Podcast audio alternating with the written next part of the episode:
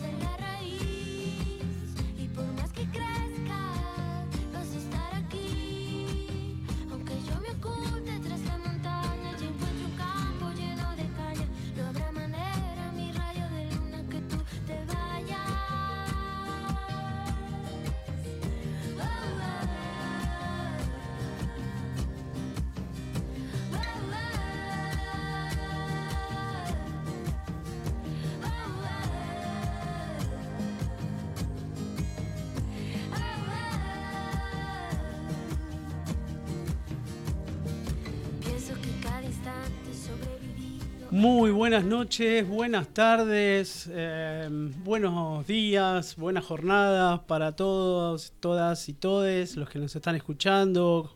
Eh, arranca una nueva edición de Alta Praxis, un programa mm, hecho eh, con psicología social, eh, auspiciado por la Asociación de Profesionales de la Psicología Social Argentina. Eh, y bueno, hace un rato que no estábamos al aire por la situación de fin de semana largo, eh, bueno, semana patriótica eh, que pudimos disfrutar. Y bueno, vamos a retomar algunas, algunas, algunos temas que veníamos charlando en los últimos programas. Y vamos a ver qué surge. Hoy tenemos un par de invitados, invitadas que nos van a dar algunas, alguna, vamos a tener alguna charla sobre el tema. Y bueno, antes que nada, arranquemos cómo, cómo están. Acá tengo a mis dos compañeras de mesa, como siempre. Eh, la tengo a Gaby Payarolas. ¿Cómo te va, Gaby? ¿Cómo estás? Hola, Bien, todo bien. Acá, eh, extrañando la radio después de tantas semanas. Sí, ¿no? Se extraña, Sí, se, extraña. se extraña. Y Julita, ¿cómo estás? Hola, bien, muy bien. Eh, Contenta de estar aquí.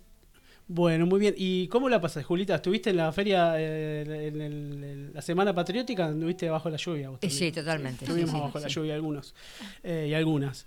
Em, bueno, y como decía, tenemos un programa que va un poco a retomar o intentar hacer un cierre de lo que veníamos charlando en los programas anteriores acerca de esto que se planteó, de la incertidumbre y el proyecto en relación a la salud mental, desde la perspectiva de la psicología social. Y bueno, y vamos a colorearlo un poco o, o llevarlo a, a otro tema más específico, pero que tiene que ver con esto, ¿es cierto? Es cierto. Bueno, y, y, a ver, ¿qué, qué se te ha ocurrido?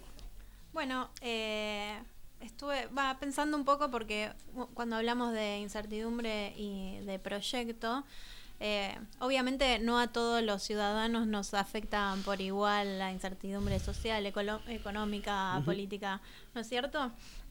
Este, bueno, entonces estuve nada, reflexionando un poco sobre eso para que charlemos entre nosotros, si, te- si les parece, un poco para que debatamos. Es cierto, es cierto que hay, hay sectores sociales que la incertidumbre del proyecto lo viven eh, algunos con alguna distancia, otros con alguna indiferencia y a otros los afecta directamente, ¿no? Eh, eh, y se le nota en su vida cotidiana.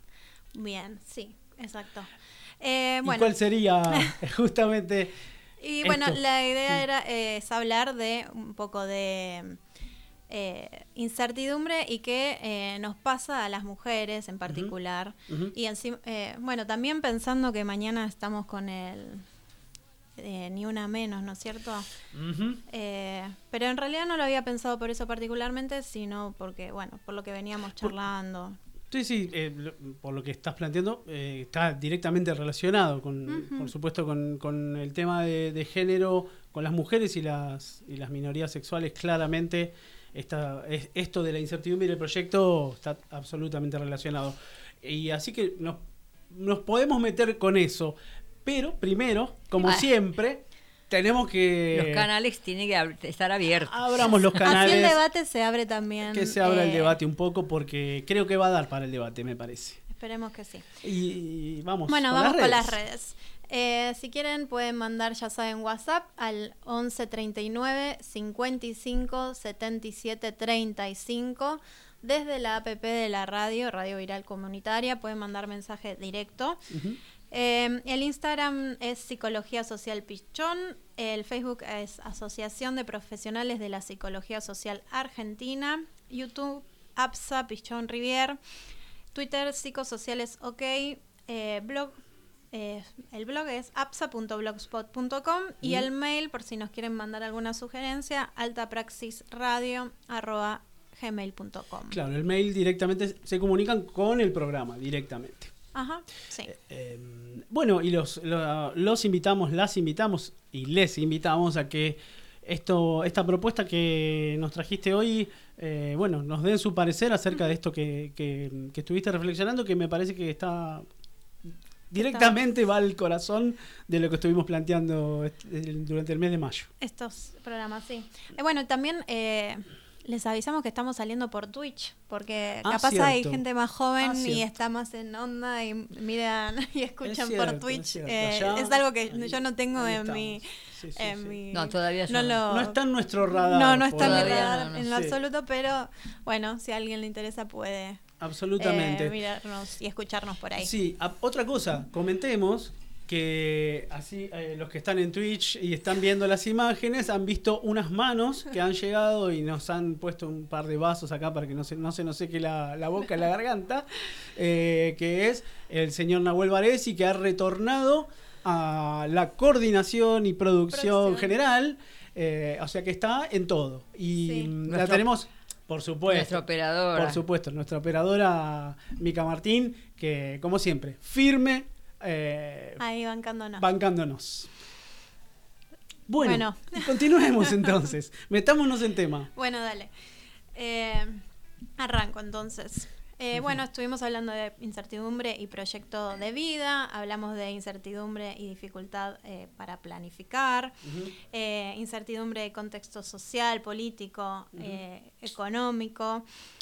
Eh, pero dentro de, de estas dificultades, como les decía antes, siempre hay grupos dentro de la sociedad que la pasan un poco peor o la sufren más, ¿verdad? Sí, sí, es más, de hecho, eh, para, como para adelantarme un poquito, eh, Ana en la mesa de la Feria del Libro hacía eh, específicamente hacía mención a que esta crisis de incertidumbre que- que estamos viviendo es una crisis que se profundizó y es sostenida en el tiempo. Sí. Y justamente esto que vas a plantear tiene mucho que ver con esto de vivir en una situación de inestabilidad Constante. eh, eh, constante, ¿no? Eh, me parece que tiene que ver con eso.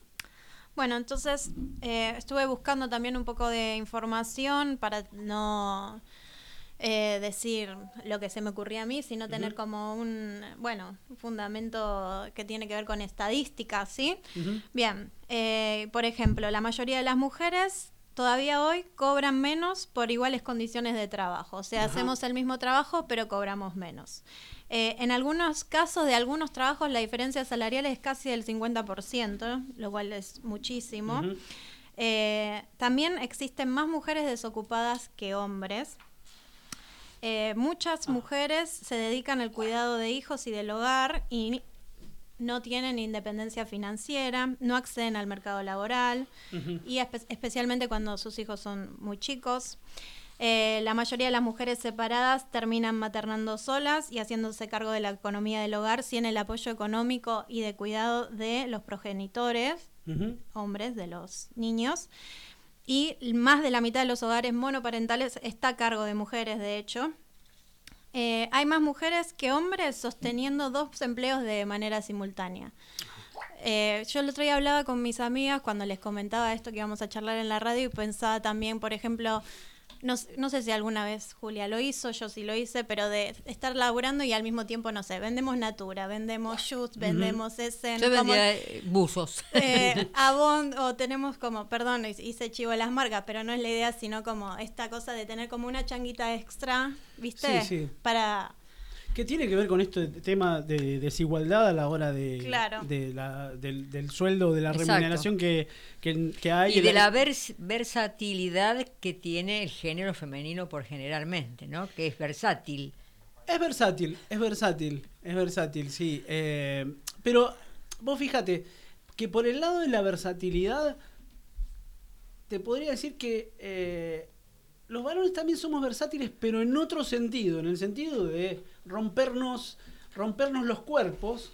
eh, tener que ir a trabajar y todo el día, digamos, en, en esto que se llama cómo el patriarcado afecta también a los varones, esto de tengo que ir a trabajar y si me duele la muela voy a trabajar igual y si estoy enfermo voy a trabajar igual y si eh, Sí. eh, todo esto que también el patriarcado sí, como que el hombre tiene que ser fuerte. Exacto, que hay siempre, que en bancársela, y que hay que sostener y toda esa historia, eh, pero por supuesto incomparable con la situación de desigualdad que eh, no, lo estamos, Que no lo estoy comparando, no lo estoy comparando, no, no. sino que quiero decir que eh, desde el lado de la versatilidad, las mujeres buscan, por supuesto, buscan siempre frente a esta desigualdad económica salir adelante, por Ajá. supuesto, es, es algo que es Bueno. muy es muy llamativo. Un par de datos más, por ejemplo. Eh, la mayoría de las personas que están en negro son mujeres, o sea, Mm. que tienen trabajos no formales. Y Mm. también otra cosa es que, por ejemplo, los altos cargos en las empresas o las distintas instituciones laborales también siempre, la, o la mayoría de las veces, están ocupados por hombres. Bueno, entonces pensando todo esto, ¿no? Y yo eh, escribí o pensaba como sumado al contexto de incertidumbre general que afecta al total de la población, ¿cuál es, el- es la perspectiva que tenemos las mujeres de poder sobrellevar esta situación cuando ya de por sí arrancamos como un escalón más abajo, ¿no? Como en inferioridad de condiciones. Sí. Bueno, se hace cuesta arriba pe- poder pensar proyectos a futuro, poder pensar en sostener un cierto nivel de estabilidad. eh, Bueno, esas cosas se, se hacen más difíciles, ¿verdad? Las mujeres que se paran desde un lugar más seguro, generalmente es porque pueden compartir eh, o los gastos o los cuidados con otros, ¿sí? No necesariamente un hombre.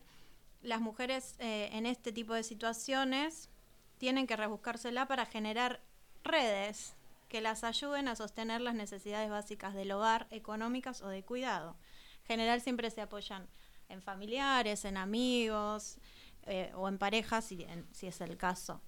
Pero tiene que, pero termina pasando eso. No, no es algo que puedan hacer eh, solas, no que estemos incentivando que uno tenga que hacerlo solo, porque si no es como Wonder Woman y no existe. Ajá.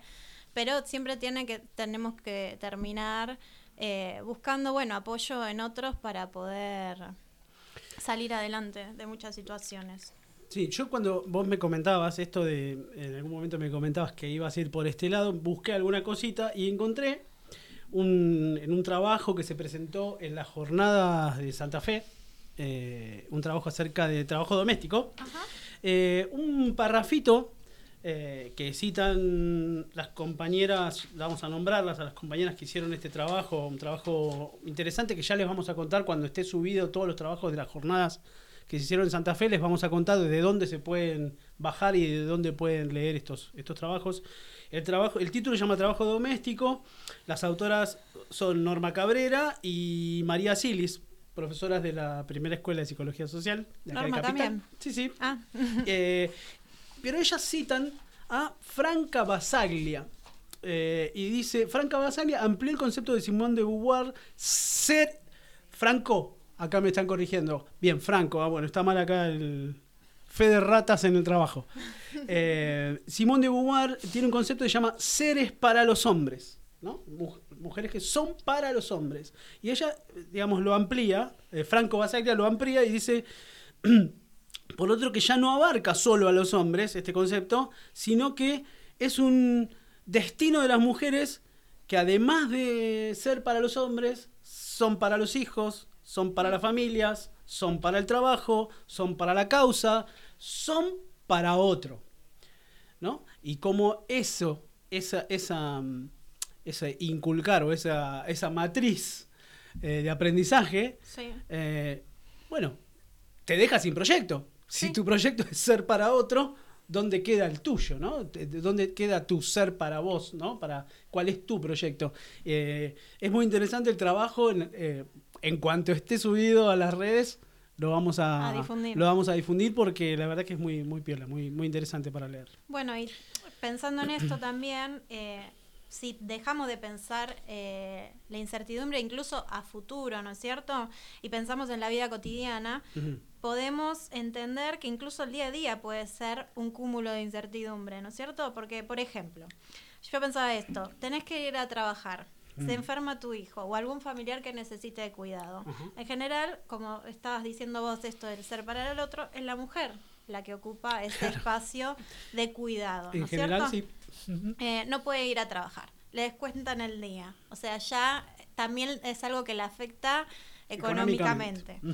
Pone en riesgo su, eh, su puesto de trabajo. Bueno, es una cadena de, de sucesos que le afectan el día, ¿no es cierto?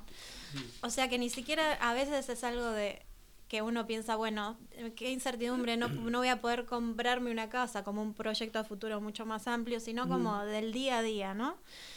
Y este y ahí también se pone en juego que la estabilidad psicológica, mental, Emocional. emocional. Sí, en general toda, la, toda lo que es la salud, ¿no? El- Claro. la salud del- de la mujer eh, Integral. integralmente, ¿no? Sí. ¿Mm? Y ahí, eh, bueno, ¿cómo elegimos? ¿Qué elegimos? Cuidamos a nuestra familia, a nuestro hijo, a nuestro familiar, ponemos en riesgo nuestro trabajo, dejamos el, eh, cuida- el- de lado el cuidado, porque tampoco, tampoco es algo que... O sea, cuando un hijo está enfermo uno quiere estar. Pareciera ser una situación dilemática, ¿no? Es decir, está mi hijo enfermo, me voy a trabajar. Es y te pone en esa situación dilemática eh, que parece dilemática, pero que no lo es en realidad.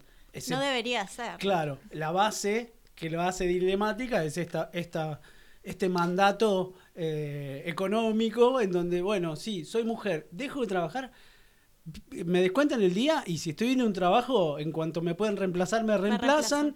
Eh, bueno, hay montones de cuestiones ahí Bueno, que... pero yo creo que eh, todo lo que está leyendo lo que está hablando Gaby, lo que nosotros planteamos en esta mesa siempre, justamente es para, en vez de eh, hacer una cuestión dilemática, sino es una cuestión problemática, o sea, abrirlo, Abrirlo. a ver cómo lo podemos resolver. Ajá. Y lo mismo que la mujer que se le ocurre, eh, al margen de tener un empleo, de querer estudiar Sí. con un hijo.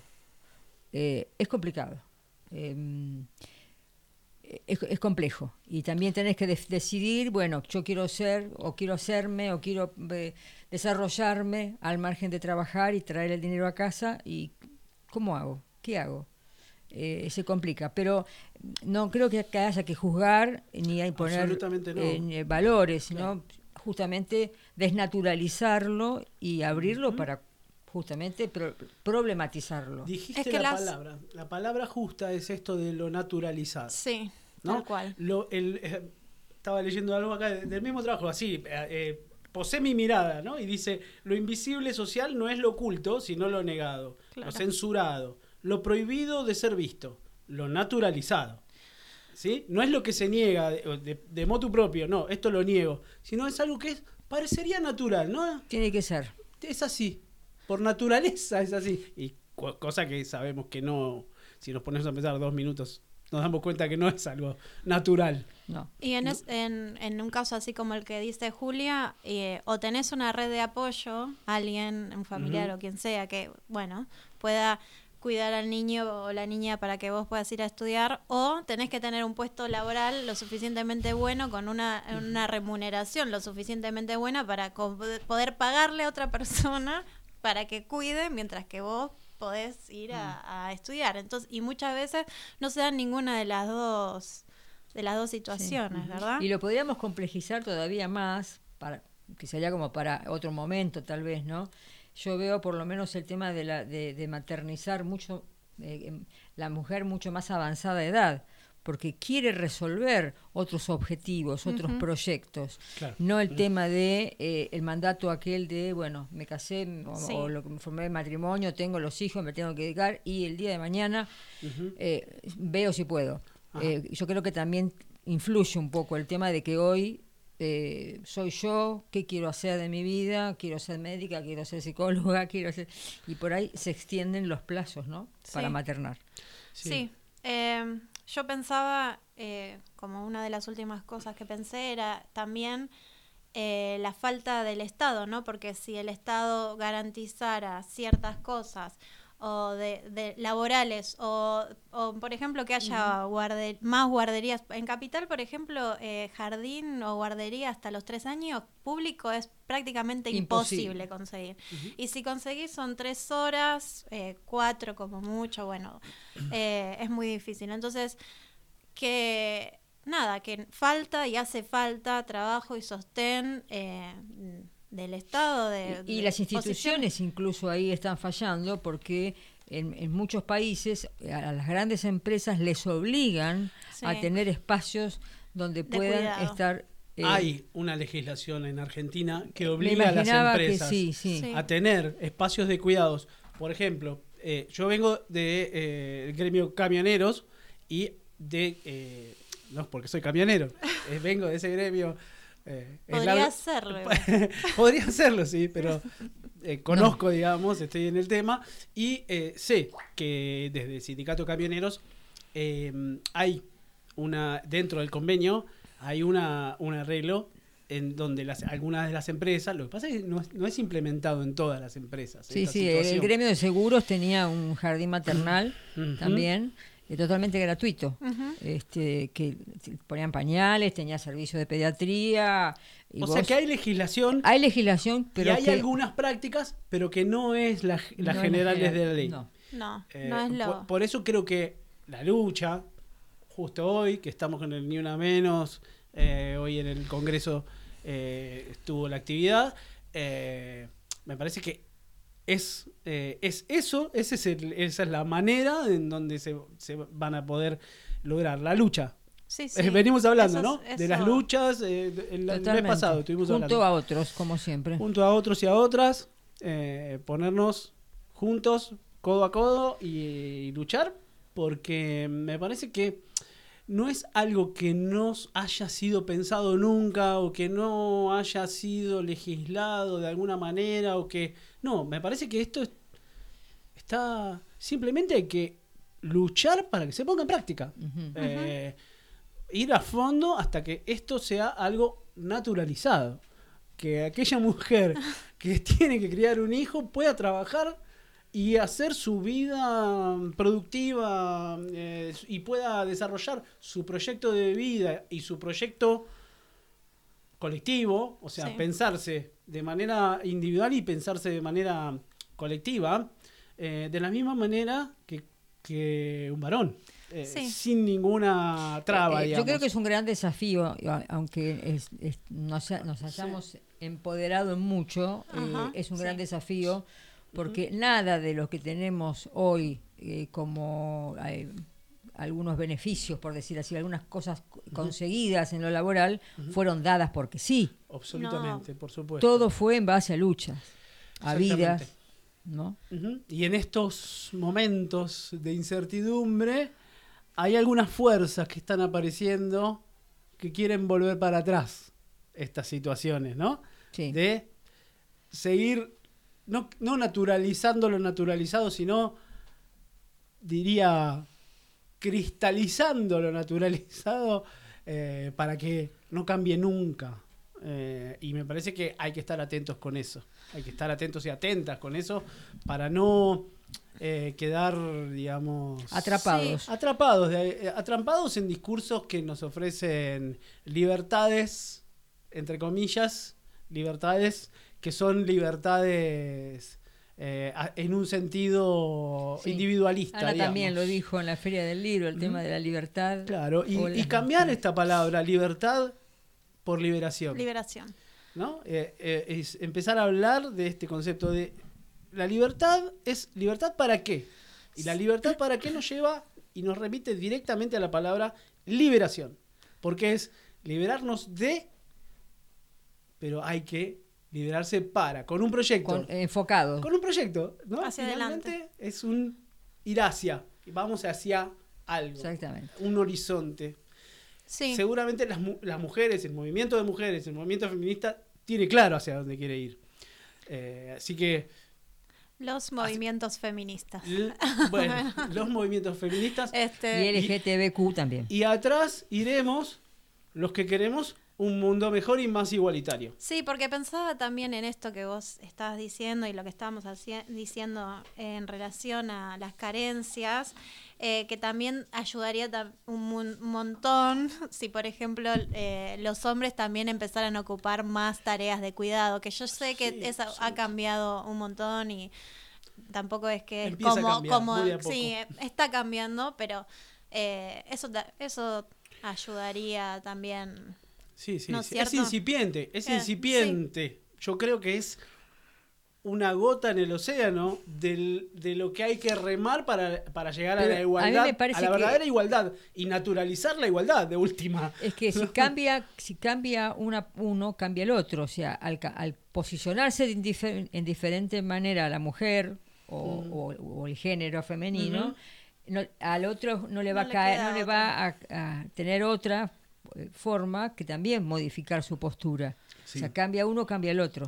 Sí. Eh, así que pienso que Tengo eh, un mensaje Ahí va. Vamos, eh, dice, el Estado nunca está ausente, no existe el vacío, sino que decide estar presente para garantizar intereses que no son los de la educación. Carlos Stark. Sí, Sí, totalmente. Estamos de acuerdo, Carlos. Totalmente, sí, eh, el Estado Es- nunca está ausente, claramente, sí. Por eso hay que, eh, por un lado, hay que tener claro. El otro día escuchaba a Álvaro, Linera- Álvaro García Linera que decía, ¿qué es el Estado? Porque hay mucho esto de denostar al Estado por lo que, por lo de conservador que tiene, Ajá. pero por otro lado, el Estado, decía Álvaro García Linera, no es mío esto, es la cristalización de las luchas. Por otro lado, hay Sí. estructuras del Estado que son conservadoras, que son retrógradas, pero hay otras estructuras que también conforman al Estado, que eh, son eh, estructuras que se generaron por las luchas populares. Por eso hay que ir haciendo equilibrio en esa situación y transformar lo que haya que transformar. Pero no destruir lo que no hay que, digamos, no destruir aquello que costó tanta lucha. Claro. seguro. ¿sí? Y que, el, y que el Estado lo sostiene en ese sentido. ¿no? Me Eh, acordé, eh, me acordé también, eh, perdón, eh, hace poquito, creo que una semana, que salió una noticia de una chica que estudiando en la facultad de Puan, no sé si la vieron, estaba ella en la puerta del aula, sentada al lado de la puerta, y su hijito estaba acostado en el piso, ella le había llevado como una mantita, un montón de juegos y todo, entonces ella estaba con la mitad del cuerpo, para que se hagan una idea, eh, prestando atención al profesor y con la, con la otra mitad mirando para afuera para poder eh, cuidar al hijo que no tenía con quién dejarlo, para poder eh, tener acceder a la educación que ella quiere, Que- o que su es su deseo, que es su proyecto, exacto. Mm. Eh, esas son... Bueno, Ahí tenés un recorte, una sí, sí, foto. una foto. Una eh, foto de lo disociadas que están muchas mujeres a la Sí. hora de encarar un proyecto de autonomía y este, sostener ese mandato mm, de cuidado. de cuidado. ¿no? Sí. Es, Sí. eh, Me pareció muy repre- me parece que es Sí, sí. representativo de lo que estábamos hablando. Bueno, Y ah, tenemos otro mensaje. Otro mensaje de Paula. eh, dice éxitos compas, acá escuchándoles, eh, Camino a Rosario, excelente programa para todos. Ah, Todas esa Paula la conozco. A esa Paula ya la estoy, Sí. la estoy, ya sé de quién estamos hablando. De la señora Paula Lewinger. Señorita Paula Lewinger. Y eh, Eh, que la- que parte de nuestra producción que hoy nos... se tomó, se tomó, Se tomó unos días. vacaciones, Sí, se bien. tomó unos días y le mandamos un beso que, que disfrute su viaje. eh, lo dejaron solo acá. Acá está llorando Nahuel que le Nahuel. dejaron solo. Pero bueno. Bueno, y- nada, y- bánquesela usted que. Sí, que tiene con qué. ¿Tiene con qué? Eh, y acá otro mensaje dice, hola compañeros, compañeras, me encuentro en Tucumán, eh, escuchando su programa como cada viernes que están al aire. Pienso que es necesario repensar el lenguaje porque las mujeres no tenemos beneficios, son derechos conquistados por los años de luchas y organización colectivo, colectiva. Perdón. Eh, digo esto porque el lenguaje condiciona o habilita los discursos de odio y con ello los prejuicios sobre un tema varios. Ajá. Carla de la corriente pichoniana de Tucumán. Compañera, bueno, Gracias, Carla. de- gracias. Y eh, totalmente Sí. de acuerdo. Y mm, le comentamos que hoy vamos a tener un entrevistado tucumano. Tucumano. Sí. Tucumán nunca falta, ah, siempre haciendo punta ahí. Tucumán los siempre tucumanos, estuvo cerca. Sí, los tucumanos ahí con la corriente pichoniana marcando, marcando el, el norte y el proyecto de, de la psicología social pichoniana. Así que bueno, espero que disfrute, que lo vamos a tener a, a Emilio Mustafa en la próxima hora. Vamos Sí, a charlar con él. el segundo. Eh, bueno, tenemos una invitada. ¿O Tenemos qué- una invitada, ¿Tenés no- alguna cosa más para no, contar? pensaba si íbamos a un, un Un- tema. un temita y- y volvemos. Y así volvemos, pero estamos con una entrevistada. Eh, en ¿Está en un línea ya? Eh, eh, sí, creo que ahora en un ratito la, la podemos tener acá con nosotros. Eh, cuando después del tema la presentamos y, char- y seguimos charlando con ella. Dale. ¿Qué les parece? Vamos ¿Sí? a un temita.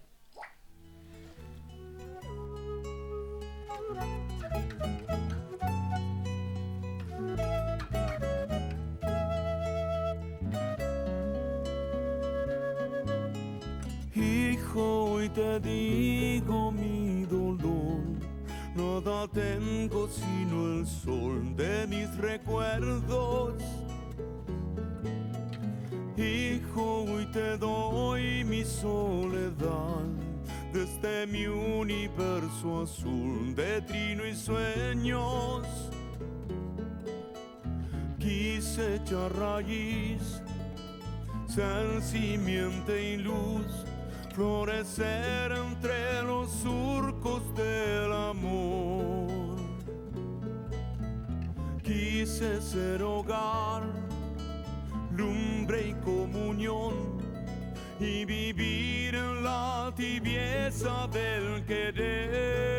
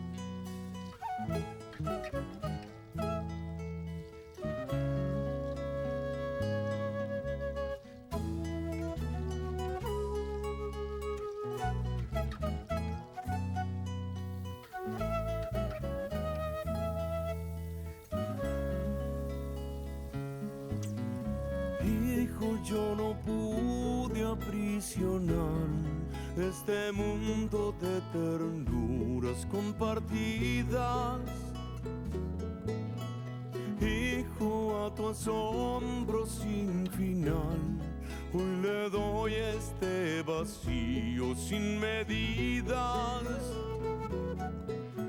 Nada es el amor sin el tuyo y yo, brindándose en el beso y el vivir. Hay abismo y fe, luz y oscuridad, laberintos, confusiones, pequeñez, dudas que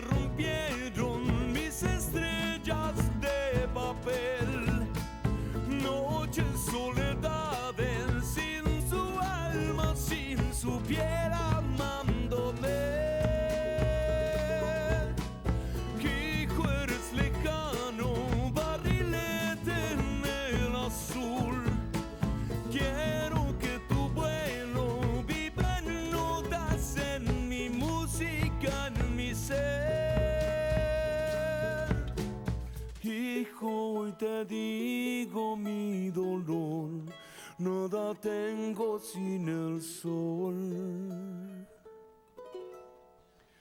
de mis recuerdos.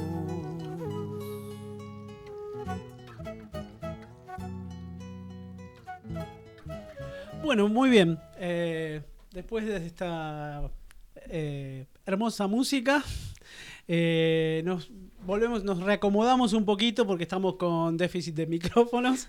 Eh, pero bueno, aquí tenemos a nuestra invitada del día de hoy, de la primera hora, eh, con la que vamos a charlar de lo que venimos charlando un poco eh, y abriendo también, vamos a ver si podemos abrir algo de lo que queremos plantear para los próximos programas que tiene que ver con la salud mental integral, eh, comunitaria. Eh, la tenemos a Sofía Lobrich, que es licenciada en psicología con perspectiva sociocomunitaria y de género. Eh, un poquito ahí que estuvimos charlando acerca de este tema. Es docente especialista en ESI, recibida del postítulo del Joaquín B. González. Y además es, eh, psicóloga de planta en CESAC 10 y Centro de Atención Ambulatoria de Adicciones, que está en el barrio de Constitución. Sí. Eh, bienvenida, Sofía. Eh, Bueno. Encantado. Eh, Gracias por venir. conoces Gaby, Julia, eh, y aquí estamos en la mesa. Y Diego. Y- Eh, bueno, compañeras, ¿tienen alguna, a- alguna pregunta, algo para charlar con, con Sofía? Eh, no, me, a mí me, como para empezar, eh, capaz estaría bueno saber cómo funcionan eh, los ESAC, o sea, cómo se trabaja, que capaz es algo que el común de la gente no sabe. Así eh, nos ubicamos como en contexto un poco. Perfecto. Bueno, primero agradecerles la invitación. Eh, me parece súper importante como estos espacios, ¿no? De, de poder charlar e intercambiar, porque justamente pensaba en el nombre del programa, ¿no? Alta Praxis, que tiene que ver con parar un poco, ¿no? Y, y pensar un poco en, en el caos que a veces acompañamos. Y es interesante esto de cómo funcionan los, los centros de salud, porque en general los CESACs lo que tienen es, el sistema de salud se organiza en tres niveles de atención. Un centro de salud sería el primer nivel de atención, que lo que hace es la puerta de entrada justamente a cómo resolver eh, lo más prioritario en relación a las problemáticas y hay especialidades básicas.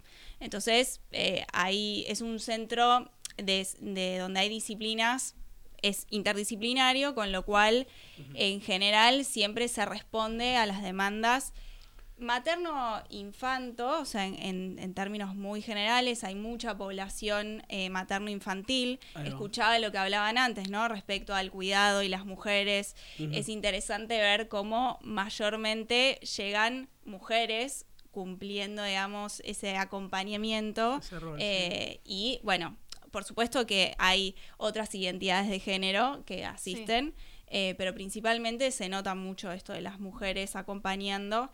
Mm. Eh, y bueno, lo, lo que se busca por ahí, yo de- dentro de lo que es mi rol como psicóloga, ahí tengo como un rol un poco más clínico, donde atiendo personas en un dispositivo individual.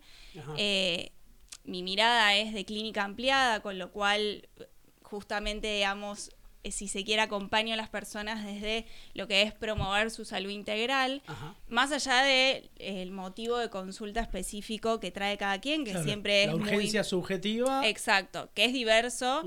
Eh, y la verdad que es un problema también pensar en que los centros de salud eh, tienen como una oferta mucho menor que la demanda, con lo cual eh, faltan muchos cargos, falta recurso humano y un poco quienes estamos ahí hacemos malabares también de cómo acompañamos las crisis que en esto del post pandemia sería como la salud mental, ¿no? Eh, Pensado en que sería como una, no sé, otra pandemia más u otra crisis más. Pero de- desde ya, ¿no? Sabemos Claro. que post pandemia se han incrementado mucho los- las cuestiones de, de urgencias subjetivas de, de- de crisis, ¿no? Exacto.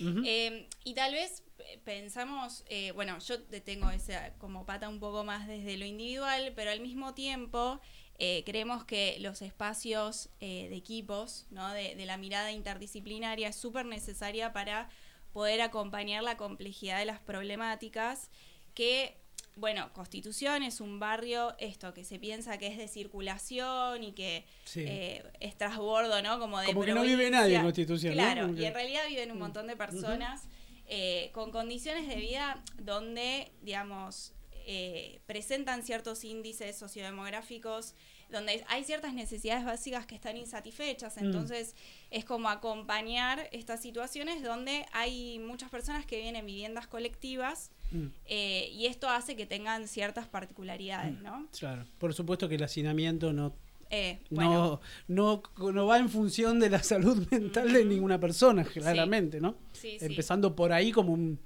simplemente un detalle de nombrar una de las necesidades no satisfechas. Totalmente. Bueno, por ahí justamente pensando en esto, eh, yo formo parte de un equipo que lo llamamos Equipo Ampliado de Salud Comunitaria, Qué interesante. eh, donde somos eh, trabajadores de planta. Esto quiere decir que eh, tenemos un, un contrato, digamos, en relación de dependencia Sí. que estamos trabajando como planta, ¿no? De manera permanente, si se quiere. Que bueno, Sí. sabemos que nada es permanente, pero bueno. Sí, sí, sí, sí. Eh, y después, digo esto porque es importante nombrarlo, eh, que mucho de lo que es este equipo lo sostienen residentes. ¿Qué quiere decir? Residentes son profesionales ya recibidos con una carrera de grado ya terminada, eh, interdisciplinaria, que pasan un tiempo nomás. O sea, están ocho meses, claro, algo así, pero las residencias son eh, formaciones de servicio. Entonces están formándose, pero al mismo tiempo trabajando y sosteniendo un montón de laburo súper importante. eh, que digamos, el trabajo que hacemos no sería posible, digamos, sin to- todas estas personas que se están formando, pero están laburando. Todos psicólogos. No, justamente es interdisciplinaria, entonces, eh, en general, bueno, acá participa la RIEPS, que es la Residencia Interdisciplinaria de Educación y Promoción de la Salud. Es interdisciplinaria, con lo cual hoy en día hay compañeras de sociología, Ah. comunicación, eh, nutrición, em, bueno, y hasta ahí en este momento, a trabajo social también. Y después eh, tenemos... Faltan psicólogos sociales. Claro, bueno, psicólogo, yo me preguntaba, ¿no? Si ¿La psicología social tiene matrícula hoy en día? Estamos en la lucha por la ley y la matriculación. Bueno, sería para mí ideal que puedan estar en el sistema de salud porque vamos es el necesario. team. Sí, hay que, hay que ganar esa lucha, o sea, Es que, y aparte, bueno, nuestra disciplina aboga por la interdisciplina. claro. Eh, sí. no, no, no concebimos la salud mental ni la salud en general, eh, sino es a través de la interdisciplina, sociólogo, psicólogo, médico, eh, comunicadores sociales, so- asistentes sociales, promotores de salud. eh, me parece que todo aquel que esté pu- puesto, eh, ponga la mirada y tenga un rol que ocupar en esa en ese camino hacia la salud integral, eh, me parece que tiene que estar Sí, presente sí, en la interdisciplinariedad, digamos. Exacto.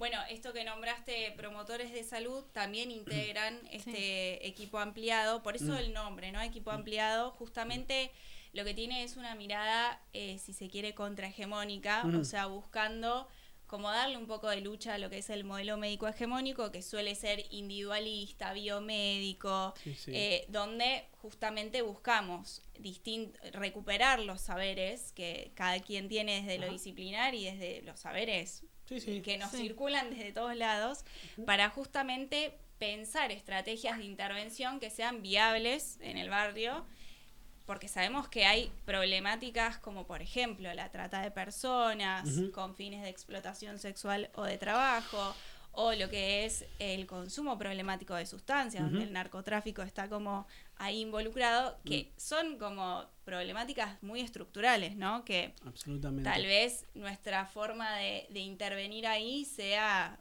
no sé, generar conciencia o, o problematizar justamente esto que esté apareciendo. Sí, sí, sí. Eh, pero bueno, lo importante es esto, los promotores de salud también forman parte de este equipo, que son de distintas organizaciones del barrio, eh, y además, una, no sé si es una lucha ganada, porque eh, el Estado trató, o sea, incorporó eh, promotores de salud, pero desde un lugar precarizado. O sea, la forma de contratación es un contrato que dura un tiempo y bueno. Me lo sacaste de la, de la mente, esto de, las- de lo, de lo precarizado del sistema de salud en general, Sí, sí. eh, de lo público, del sistema de salud Sí. público, y no entremos en lo privado porque también está colapsado, también la falta de médicos, eh, de, de, mm, ¿cómo se dicen?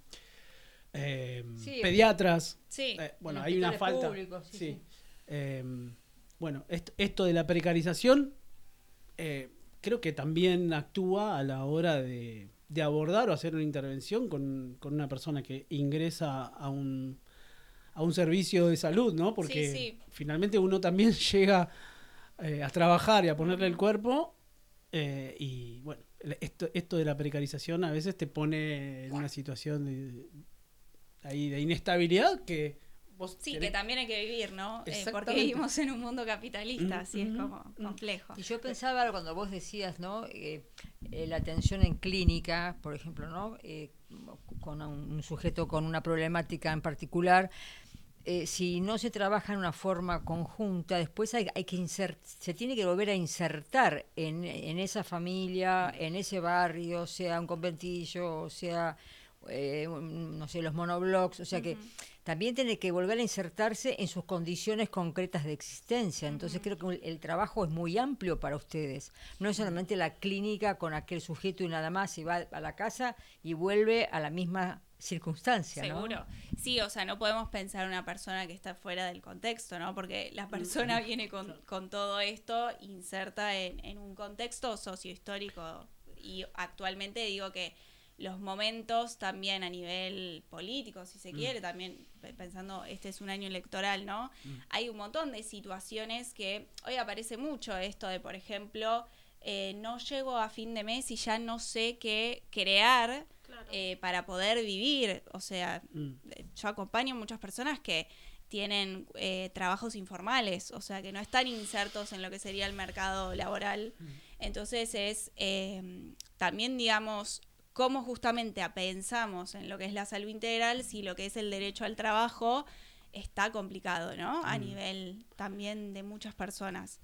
Eh, pero digo, pensando en esto de, de los dispositivos individuales, yo traigo la experiencia del equipo ampliado eh, de salud comunitaria, porque justamente lo que se busca es promover eh, espacios, si se quiere, más colectivos, o sea, de Claro. decisiones colectivas, que vaya más allá de acompañar la problemática individual de una persona que se presenta pidiendo un turno, ¿no?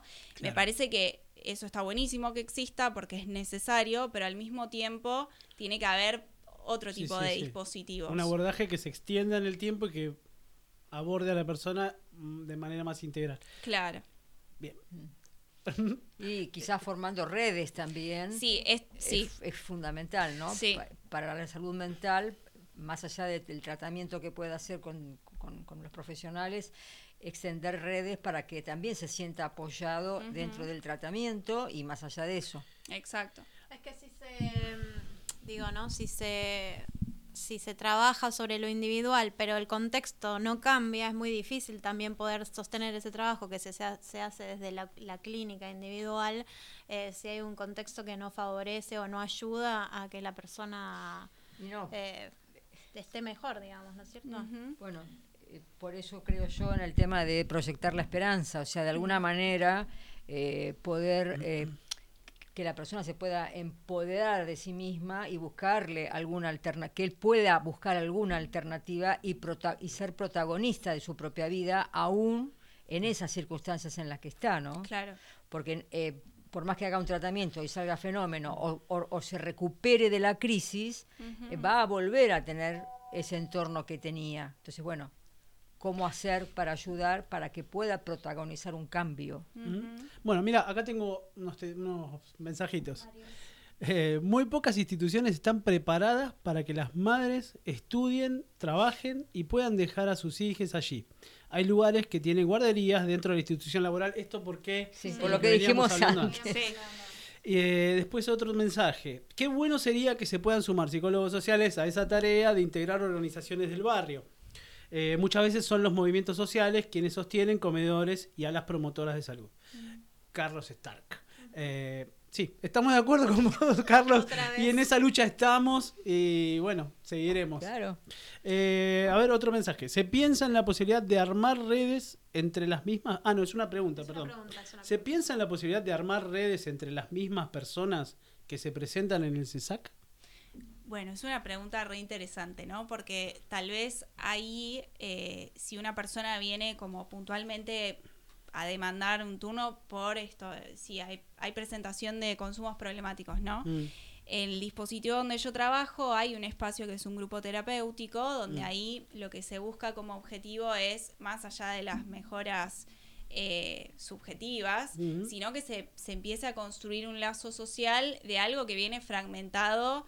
Pensemos que las personas cuando ya llegan a ese punto en general son excluidas de muchas instituciones. La primera es la familia, y después a nivel social, ¿no? O sea, Sí, sí, sí. Cómo, cómo se ve a estas personas incluso en la calle.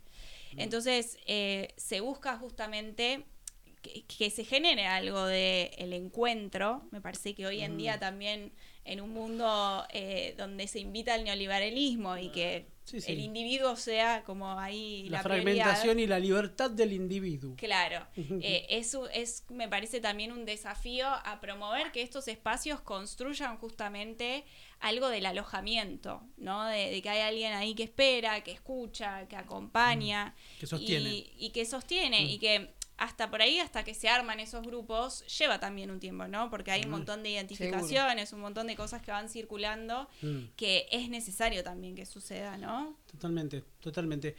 A mí se, me, mientras estaba mm, acá escuchando a la Sofía, se me vino a la cabeza una pregunta que creo que la vas a poder responder. ¿Qué es lo que pasó post pandemia eh, con estas situaciones de urgencia, ¿no? De, de urgencia de crisis subjetiva. Porque, por un lado, nos contabas, vienen mujeres con sus hijos. Eh, eh, van solamente mujeres con sus hijos, llegan hombres en situación de crisis eh, de más allá de problemáticas de adicciones. ¿Hay algunas otras problemáticas con las que te encuentres cotidianamente en varones? Eh, sí, a ver, lo importante igual para generar una identificación, Mm. los centros de salud no son espacios eh, de urgencia, ¿no? Ah. Entonces, eh, son justamente centros ambulatorios y si hay una situación de urgencia que amerite el momento de la entrevista en el Mm. momento, esos son las guardias, por ejemplo, de cualquier hospital general. Ah. Eh, obviamente que si llega una persona en una situación crítica, se la atiende, se la escucha, pero en general, si ya, digo, X profesional tiene determinados turnos ya agendados, es difícil, ¿no? Como, claro. obviamente ha pas- han pasado situaciones que no es que se deja la persona, anda Claro, una sí. guardia, no. Pero eh, sí es que hay que pensar como un acompañamiento mayor, hay que resolver la, la urgencia de lo que pasa en el momento, en la guardia, y después sí, por ahí generar eh, una articulación más ambulatoria. Ajá. En esto que decís de varones, tal Sí. vez consultando, eh, hay algo que hoy está siendo como un problema muy importante que es eh, la problemática habitacional. Esto de no, digo, pensemos en que en Buenos Aires y en Capital Federal hay mucha vivienda ociosa, Sí. viviendas que no están ocupadas y que, bueno, hay un montón de personas que no tienen un techo, situación de desalojo también, que pasa un montón. Porque los que se ven en la, en la calle en general son hombres, varones. eh, que eh, eh, a eso me, viste, fui con mi cabeza, fui a ese lugar. Y que, bueno, donde van esos, esos, esos hombres tan, digamos, que están absolutamente, digamos, a la Sí. deriva, solos, en la calle y con eh, este mandato del que veníamos hablando antes, ¿no? Que tenemos los varones, ¿no? Claro. De, de qué, qué, sos- qué soy, qué sostengo. Eh, a- El mandato del, ma- del macho proveedor. ¿no? Exacto, exacto. Que seguramente en estos varones que están en esa situación está. Eh, y qué, se produce ahí, qué, qué- con qué te encontrás. Como, eh, un poco se me vino como esa relación y, si, si, tenés, si has tenido esa experiencia, ¿y ¿qué nos puedes decir acerca de eso? Era, era lo que, a lo que apuntaba, digamos. Sí, por ahí pienso en esto de ver tantos eh, varones u otras identidades de género, ¿no? Total, Eh, Totalmente. Digo, personas eh, trans que también, digo, atraviesan por un montón de situaciones Mm. de, de violencia. Mm. Pensemos en cómo todas las instituciones eh, por las cuales esa perso- esas personas atravesaron entraron en crisis, digo, primero la familia, después educación, trabajo, cultura, digo, ¿qué, qué pasó ahí antes eh, y por qué la persona llega a ese punto. punto? Eh, antes hablaban del Estado que tiene que dar respuestas, por supuesto que se tienen que garantizar los derechos, pero pensaba también en la ley de salud mental, ¿no? Que promueve justamente que haya un cambio respecto a la, a la perspectiva de dejar de hablar de manicomios y de la locura como Claro, la algo... des- desma- La desmanicomialización, Comialización. esa palabra súper difícil. Que habría que cambiarla por otra más sencilla para poder- Claro. que no sea tan difícil decirlo. Sí. Eh, bueno, pensando en eso, digamos, si muchas personas que están en situación de calle, a veces también eh, las vemos atravesadas por consumos problemáticos, por alguna estructura más desde lo que es la salud mental, Mm. que, que también eh, poder generar ahí algo del lazo social. Mm. eh, hay que generar, me parece, dispositivos que hoy en día todavía no existen, ¿no? Pens- la, la ley de salud mental hoy son 12 años que existe y todavía hay muchos dispositivos que se llaman de medio camino, ¿no? De qué pasa con las personas que estuvieron internadas y que justamente se busca que no vivan ahí, Que hagan una transición. de Claro, que las internaciones tienen que ser lo más eh, breves posibles. Sí. Y muchas veces hay personas que están ahí viviendo décadas, ¿no? Entonces, ¿qué pasa? Que todavía, si bien hay algunos eh, como casas de esto de salen de la internación y... y- Casas de medio camino. Sí, ¿dijiste casas de recién? medio camino, Mm. claramente no son suficientes, ¿no? Como para poder... Por demanda. Claro, Mm. exacto. Mm. Eh, y también pensando en, en todo lo que se escapa, ¿no? Porque hoy en día hay un montón de personas que no llegan al sistema de salud, inclusive pensemos eh, las identidades de género trans, Mm. que también digo, por porque no hay horarios o no, digo, también se la, la gente no está formada y genera como situaciones que terminan siendo expulsivas. eh, Mm. Hay personas que deciden, bueno, bueno, no, no, no quiero ir a la guardia porque sé que me tratan mal Me y a- no quiero me ir. van a violentar de última. Sí. Tengo un otro mensaje Dale, de un oyente. Dice, este año se redujo el presupuesto tanto de nación como de su- eh, ciudad en salud. El recorte también se hace notar a pesar de la voluntad de, profesio- de los profesionales de la salud. Débora Melonia dice. Bueno, sí. Sí, es, es algo cierto. ¿no? Mm. Tengo una compañera que dice, eh, más allá de las voluntades, hacemos lo que podemos, ¿no? Eh, de- decimos que hacemos malabares Mm. eh, con los recursos que hay, que también muchas veces creamos, o sea, nosotros trabajamos con cosas que eh, las naturalizamos, si se quiere, Mm. porque si no, no trabajaríamos ahí Claro. Claro. que digo, las naturalizamos porque también pensamos en nuestra salud mental que a veces se Sí, complejiza sí. esto, hay ¿no? que disociarse y, y- en algún y nada momento. está bueno naturalizarlo porque Mm. no, en realidad Claro, en realidad también naturalizar ciertas cosas, eh, bueno, lo haces para poder sal- seguir y sostener el proyecto, pero también es en detrimento un poco de... Sí, sí, la sostiene y la de reproduce. pro- claro, La de lo que no se estereotipe esa situación, sino que sea flexible. O sea, por en algún momento eh, podrás negar o podrás este, cerrar los ojos, pero no, no, no te vas a quedar todo el tiempo con los ojos cerrados. Claro, Cerrás un sí. poquito para poder seguir nomás. sí, Yo sí. pensaba en, en esta también esta cuestión de exclusión, lo que escuchaba el otro día a Berkovich que dice, que decía en el programa, eh, como estamos tan fragmentados como sociedad, el tema de que eh, muchos, muchos hablan de los planeros, de los que tienen planes, que no trabajan. Dice, yo, dice, el otro día le pregunté, dice, veo un señor que junta cartones, 9 de la mañana estaba trabajando. Vuelvo de, no sé, de un programa, 5 de la tarde, seguía trabajando. A la noche, sigue. Dice, y fui y le pregunté. Dice, pero usted estaba a la mañana juntando horas. ¿Cuántas horas usted está en la calle? Y le dice, 12, 13, 15, hasta que más o menos haga la, o sea, junte la producción que necesita. Entonces, esa persona está trabajando Claro. está eh, trabajando mal. en condiciones este, horribles, pero no es un planero que está en la casa como, eh, digamos, la- alguna sociedad dice y es un planero. O sea, le dan plata y no te yo que trabajé toda la vida. O sea, también eso se ha naturalizado mucho. A, a mí particularmente me mm, creo que a todos, ¿no? Nos duele mucho cuando vos ves gente revolviendo la basura. Entonces, ¿de qué salud mental podemos hablar una persona insertada en esa situación Sí. que busca basura para comer? Perdón. Pens- y no, bajón, no, no, no, pero pienso como un poco también lo que le pasa a ella y comenta, es como una situación en que la propia persona también tiene que eh, decir, bueno, o hago esto o... ¿Se entiende lo que quiero decir? Eh, como una cosa de disociación o de... de porque si no, ¿cómo sigue adelante? Porque no creo que sea algo que... No, no, no, ¿No es no, cierto? eh, Por supuesto, no. Yo digo Entonces- que eh, quizás también eh, en, en otra en, en otra dimensión puede ser ayudada de alguna forma, donde el Estado también debería hacerlo, por supuesto, pero este es tanta la cantidad de gente que está trabajando en una forma Precarizada.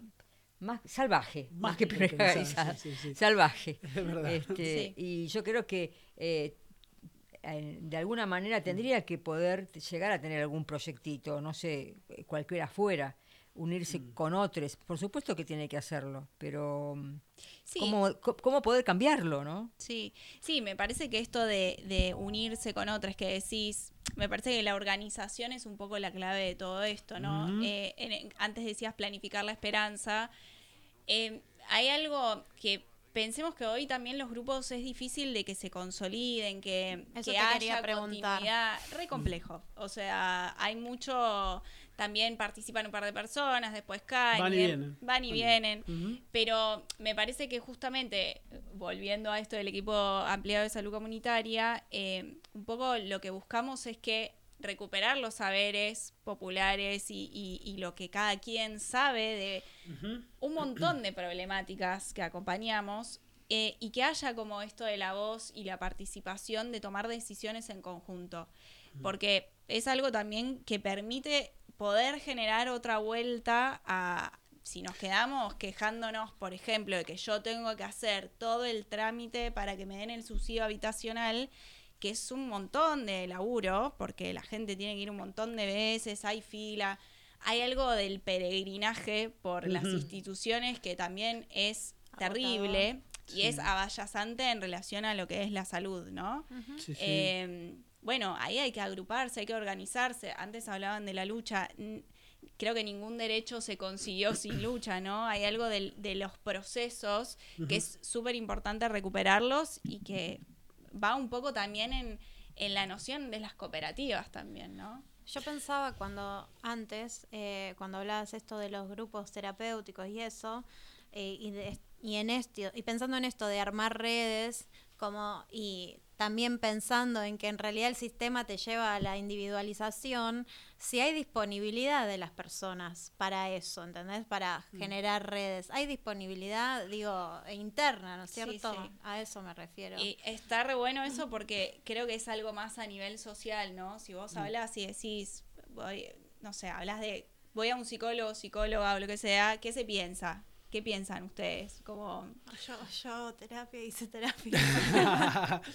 no, sí. eh, desde, el, desde el prejuicio, no es, lo, no es lo que pienso, pero Claro, eh, podría que- hablar desde el prejuicio. eh, tiene un problema mental el que va al psicólogo, ¿no? Eh, en general, ¿no? Desde el, desde el, desde el O el llano lo que se piensa el es típico- el que va al psicólogo tiene que solar- solucionar sus problemitas, digamos. No, y el típico, yo me tomo una birra con mis amigos y listo, ya está, no Claro. necesito Claro. ir al psicólogo, ya lo charlo con ellos y Pero yo creo suficiente. que la, la- la disponibilidad también va a tener que ver con las disponibilidades internas. Una persona que está, está Sí. rota, está bloqueada, está con sus necesidades básicas este, insatisfechas, no va a tener mucha posibilidad de proyectar. Difícil. ¿Mensajes? Bueno, eh, leo un par de mensajes más. eh, la ley de salud mental está bien en su espíritu de entender a los sujetos de derecho, pero sirvió para desguazar al sistema de salud y no hay dispositivos de salud mental en la Argentina articulados ni para adicciones ni para situaciones de salud mental que por lo general vienen juntas en la realidad práctica. Claro, esto Carlos. de la articulación Sí, sí, de esos sí, espacios, tiene ¿no? razón. Hay una falta de eso, sí. Y eh, bueno, Ana Patricia Gabilondo dice un tema muy importante, felicitaciones por el abordaje. Bueno, Creo que te quedaste con algo por decir. Eh, Que ya se me fue la idea. Ay, te- perdón. Eh, no, no, no. Con esto de la disponibilidad. eh, No, ella te eh, esto, que por ahí aprendemos de un montón de modos en distintas instituciones y me parece que la clave también es resignificar aquello que Claro. se conoce a nivel social eh, y creo que eso es un trabajo y un proceso que tenemos a nivel social, ¿no? Se puede lograr, sí, lleva trabajo, obvio, eh, pero me parece que pensando en esto que estamos hablando, eh, justo se me venía a la mente, hay un documental que está subido en YouTube que se llama Desmontar la máquina, Ajá. que justamente habla de todo esto respecto a lo- los derechos conquistados con la ley de salud mental y también un poco lo que falta en cuanto a deudas pendientes, pero justamente recuperando esto de lo colectivo, los, em, las organizaciones sociales que terminan también acompañando y sosteniendo las individualidades, que creo que todas las instituciones hoy en día tienen límites, que hay un montón de problemáticas que se pueden acompañar, pero que eh, es súper necesaria la interdisciplina, la intersectorialidad, salud no puede hacer nada, solo salud no puede hacer nada. Entonces, ahí la clave es la comunicación también de, de la articulación. Y esto, volviendo a esto- al modelo médico hegemónico, está todo muy fragmentado al interior de lo que es el sistema de salud. Entonces, no puede depender de las voluntades de trabajadores, Claro, ¿no? que le ponemos un montón, pero eh, hay algo que, que tiene que seguir también siendo a nivel más colectivo. Yo creo que se, se pueden lograr cambios, sí. eh, me parece que hay que elegir cuáles son las luchas que batallamos. Hay que ir, claro. eh, Sí, bueno, hace unos programas estábamos hablando acerca de las luchas y la fragmentación de las luchas que se está dando y cómo, eh, no sé si elegir las luchas, sino tanto unificar. eh, Sí. ir ir en, en integrar y articular las luchas. Sí, sí, sí. Por ejemplo, psicólogos sociales luchando por una ley para una matrícula eh, y psicólogos sosteniendo esa lucha de los psicólogos sociales en tándem para poder organizar dispositivos en donde psicólogos y psicólogos sociales aborden las problemáticas de salud mental y, y- y- y interdisciplinariamente con otros profesionales puedan hacer un abordaje. Digamos, ahí hay una lucha, hay otra lucha ahí que se está dando Bueno, total. de manera fragmentada. fragmentada, Sí, ¿no? sí. Y compartimentada, casi este, compartimentos estancos ahí, ¿viste? Porque es como que hay, bueno, psicología por acá, psicología social por acá, eh, asistentes sociales por allá, eh, desocupados por allá, piqueteros por allá, es como, ¿viste? Como hay un... Mm. Sí, tal vez pienso que las asambleas podrían ser una respuesta, ¿no? De intercambio, pero que haya diálogo, que no nos quedemos en la catarsis, porque muchas veces pasa que nos encontramos en asambleas y es como la queja, la queja, bueno, ¿qué hacemos con esto de manera artesanal y constructiva para encontrar un horizonte hacia donde vayamos todos, ¿no? Ahí va, ahí va. Bueno, Bueno, eh, eh, no, te no, agradezco. Sí. Eh, Ahí va. ¿Querés decir algo más de lo tuyo, de lo de No. usted? Tenemos un, un- nos, nos han contado por ahí una eh, eh, un chisme. Chisme. No, vamos a decirlo. Lau Spiel, participando, el participante acá del programa en la producción, nos contó que hay una beta tuya por ahí poética Artística. que en algún Ah. que en algún momento Sí. te comprometemos a que eh, A vengas al programa y Bueno. y bueno y, y también nos cuentes de qué va eso que hoy nos quedamos sin tiempo Sí, como sí, claro. como siempre nos pasa pero nada nos- No, nos- por ahí nos eso, para- tal vez para, para cerrar eh, con esto de la beta más poética. no, pienso que, por ejemplo, el arte es, es Sí. un, un lenguaje que sí, o sea que yo por ahí en- a las personas que acompaño de manera individual eh, todo el tiempo como invito a que puedan escribir cualquier cosa, ¿no? Lo que sea, en momento me pasa tal cosa y escribo y de ahí después van surgiendo un montón de, de, de intereses. Por ejemplo, hay un pibe que empezó a escribir música y a partir de eso dijo, Claro. me, me convoca esto ahora. Y bueno, el arte es también... Ya hay un cambio ahí. Ya hay un- Claro, ya hay un cambio y es como poder eh, transformar de manera Transformar. artesanal algo de, de lo que incomoda, ¿no? Que te, te lleva a mover algo. Eh, Bueno, es sí, lo- sanador. Tenemos que terminar con la Sí. señorita. Ahí va, lo- sí. Tenemos este. Vamos. Bueno, vamos, sí. Le agradecemos a Sofía Sí, que haya venido gracias. Muchísimas gracias por la charla, muy interesante. En algún otro momento la consultaremos, Sí, seguramente. claro. Sí, sí, hay Siempre. mucho más para. Lo último que, que yo te quería decir, que de todo lo que estamos hablando, que parece medio bajón, yo creo que este, este programa o este momento o estas cosas también es un momento de resistencia. Por supuesto, sí. Así que desnaturalizar Sí, y hablar sí. de estas cosas, de salud mental, de proyectos, también es un punto Por de supuesto. resistencia. Y hablar de creatividad e Así que te imaginación. invitamos que a es- eso, Sí, a que vengas otra vez. buenísimo, gracias. Gracias Bueno, por muchas haber venido, gracias. Vamos con un tema. Vamos con un temita, dale. Esos amores Gracias, no querida. pueden Gracias. durar y que la vida es así, que te da solo pa' quitarte. Y así arrancó para algún callejón, mirando nada, escuchando un adiós, adiós a todo placer, que te saque de la amargura. al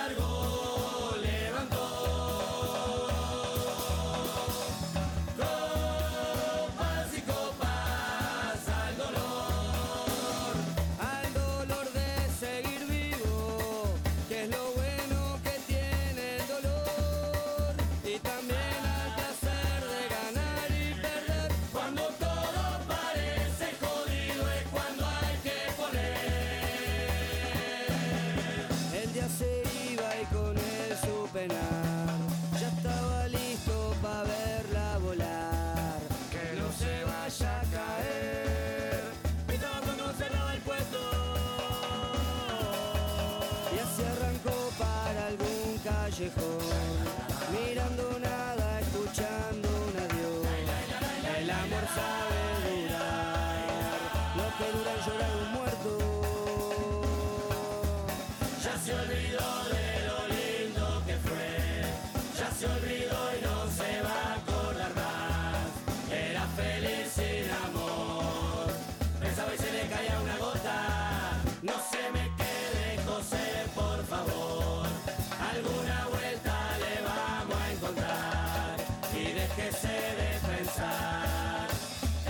tengas una nota.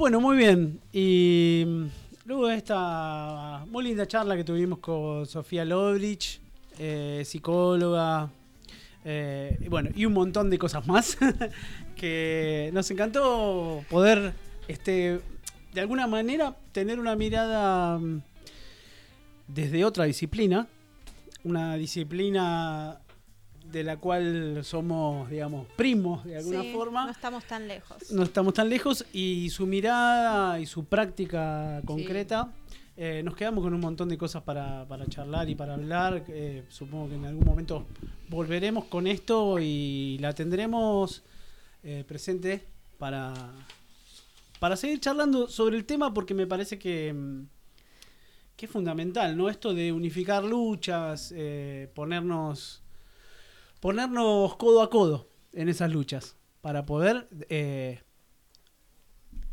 tener más fuerza, ¿no? Eh, No fragmentarnos.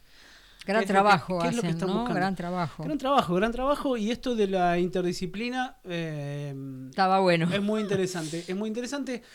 Y ahí hay una, una tarea desde la psicología social de, de seguir avanzando en la posibilidad de integrar esos equipos.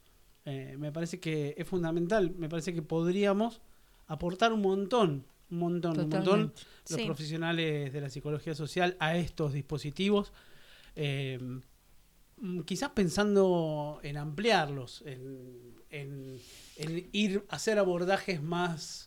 eh, Claro, cuando ir, ella- ir hacia, ¿no? Cuando El ella ir hacia. comentaba, viste, de, de los, de las redes, de los grupos, que, Mm. que no son fáciles, qué sé yo, yo pensaba, bueno, a lo mejor si están coordinados, Sí. hay coordinadores que puedan estar en eso, este Mm.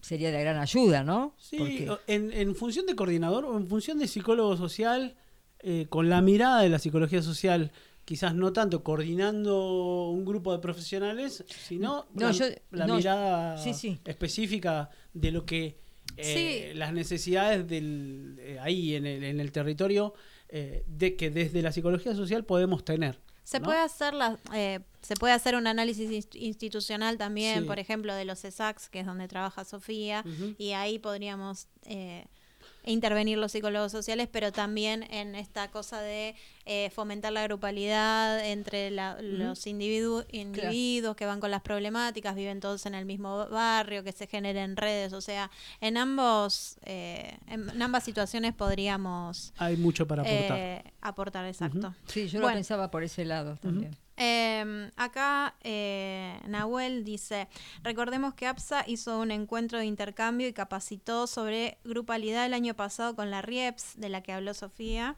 Eh, fue un, un espacio de intercambio interdisciplinario donde la psicología social pichoniana se pudo encontrar con otros profesionales. Ajá. Un trabajo mm, interesante y que hay que profundizarlo. Sí. y, Eh, y- y seguir eh, luchando para, para que no sea algo puntual, ¿no? sí. Porque Em, necesidades hay y muchas. Hay y muchas. Vamos con las redes que me parece que hoy no, Sí, no Métanle en no las redes que- estuvimos no, muy, eh, no difundimos mucho. Mucha charla, Capaz mucha mm, charla. hay gente que nos enganchó tarde y no pudo escuchar los medios para comunicarse y comentar lo que están pensando del tema que estamos charlando hoy. Eh, el WhatsApp es 11 39 55 77 35. Desde la app de Radio Viral Comunitaria nos pueden mandar mensaje directo. Mm. Eh, el Instagram es Psicología Social Pichón, Facebook Asociación de Profesionales de Psicólogos Sociales de la Argentina, YouTube APSA Pichón Rivier, Twitter Psicosociales OK, blog apsa.blogspot.com y el mail es altapraxisradio.gmail.com Bueno, muy bien. Continuamos con el, con eh, el, el espacio institucionalizado de alta Chan, praxis. chan. El espacio Chan, de arte y cultura. Que la señora la del Julia. Ramundo nos, nos trae eh, una propuesta eh, muy, muy, muy linda. Eh, pude ver, pude Muy verla. actual, muy actual. Muy actual, pude ver la película que nos vas a, que nos vas a traer como propuesta y realmente eh, me impactó. Me impactó. Bueno, me Así que contanos, ¿de Me qué se trata? Eh, esc- escuchándolo a, escuchándola eh, re- recién a, a la compañera que vino, este, yo digo, es como que estoy en el, en el punto de la contradicción, ¿no? Porque eh, la película que traigo es más que para comentar, para que nos quedemos pensando, para que reflexionemos entre todos, ¿no? Bueno, la película se llama, el título original es Soy tu hombre. Soy tu hombre. Parece, Soy- la- parece la- el título de una novela. Soy tu hombre, o sea, Soy tiene tu todo un hombre. peso, Soy ¿no? tu hombre. Novela mexicana. acá Totalmente, Nahuel, parece sí. que vino así. Pero acá se estrenó Machista. como El hombre perfecto, porque se ve que Soy tu hombre no iba a andar. Sí, claro. Entonces se estrenó como El Es que hombre si no es perfecto. perfecto, no va a ser Claro. El hombre. Bueno, es una película alemana de- del 2021. eh, la directora se llama María Schrader. Y el elenco, Maren Eger, Dan Stevens y Sandra Uller. No las voy a volver a decir porque son nombres No, alemanes. no. El muchacho, el muchacho de la película, en algún lugar, de algún lugar lo De tengo. algún Stevens, sí, ¿no? tengo. No Sí. sé Yo la de que no pude, decirte. no pude. La pero algún- protagonista, eh, me están corriendo, ¿no? ¿O no? Eh, Sí. dale, métale, dale, dale, Eh, dale, la sí, sí, protagonista sí. ganó el premio a mejor actriz y obtuvo cuatro estatuillas en los German Films Awards, mejor largometraje, dirección, actriz y guion. Ganó un montón de premios. la Y representó a Alemania en el Oscar a mejor película internacional. Quiero decir que tuvo su No, premio. Es que es, una, es un peliculón. es- a mí me encantó. Es una película chiquita. Bueno, vamos a dejar el de link autor. para el que quiera después, le dejamos el link aquí en la radio. Podríamos dejar el link Sí. eh, para que lo. lo- Mis películas, o sea, las películas que yo traigo y mi intención son películas de autor, películas no comerciales, no pochocleras, sin finales, con finales abiertos. Sin finales. O Sin sea, finales. la ponen y no termina nunca más. No, no, Se el van y final sigue se la lo pones vos. No, es no. verdad, el final eh, El final queda. así. Es que si no estás en la sirenita, ¿viste? Y no, no sería. Sí. Bueno, eh, hice un pequeño raconto. Más allá de cierta tentación sobre el final de ensayar una moraleja, Soy tu hombre, rodada en plena pandemia, se aleja por suerte del terreno más aleccionador a la hora de abordar cuestiones filosóficas y éticas respecto a la, de la manipulación a partir de la tecnología de las emociones simuladas sin perder su complejidad, sin obviar las inevitables contradicciones, la directora genera bastante interés y empatía. Se trata respecto de esa tentación tan propia del mundo de hoy de conseguir con solo apretar apenas un botón o dar una orden que alguien o algo satisfaga nuestras necesidades, deseos, fantasías o nos ilusiones con calmar nuestras angustias más profundas. Ahí va. Sí. Vamos Eh, a hablar de la inteligencia artificial claro, en esta película. Sí. Que no es ni tan artificial ni tan inteligente. Bueno, es tu interpretación. No, no, inteligente sí. eh, bueno, no sé. Ahí, ahí, ahí para debatir. ¿eh? Tiene un- cierta inteligencia, pero No que sí. podría quedar ahí encapsulada. Depende de qué tipo de inteligencia hablemos. ¿De qué sí, inteligencia hablamos? emocional, inteligencia. Eh, No bueno. es inteligencia humana, sí. No, Eh, eh, Bueno. perdón, señor, señor productor, ¿puede esperar mi moral? Sí, sí, acá el, acá el, el- el- Porque el yo lo agarré a pichón para Dese la vuelta, por favor, Sí. y agarre el micrófono. Si quiere hablar, venga y agarre el micrófono, señor. Yo Eh, le digo, eh, porque realmente es de inteligencia artificial. Sí. Inte- pensemos esto, compañeros. Cada fin, cada persona tiene su- sus dos ojos. Acá tenemos dos, cuatro, seis. Sí. Dos orejas, dos orejas, dos orejas. O sea, hay tantas miradas y tantas películas como mi- personas miren. Mm. Vos le podés dar un sentido, vos le podés dar otro, uno un final, otro otro final. No, se queda, no, se va, no, es un chanta, no, es buen tipo.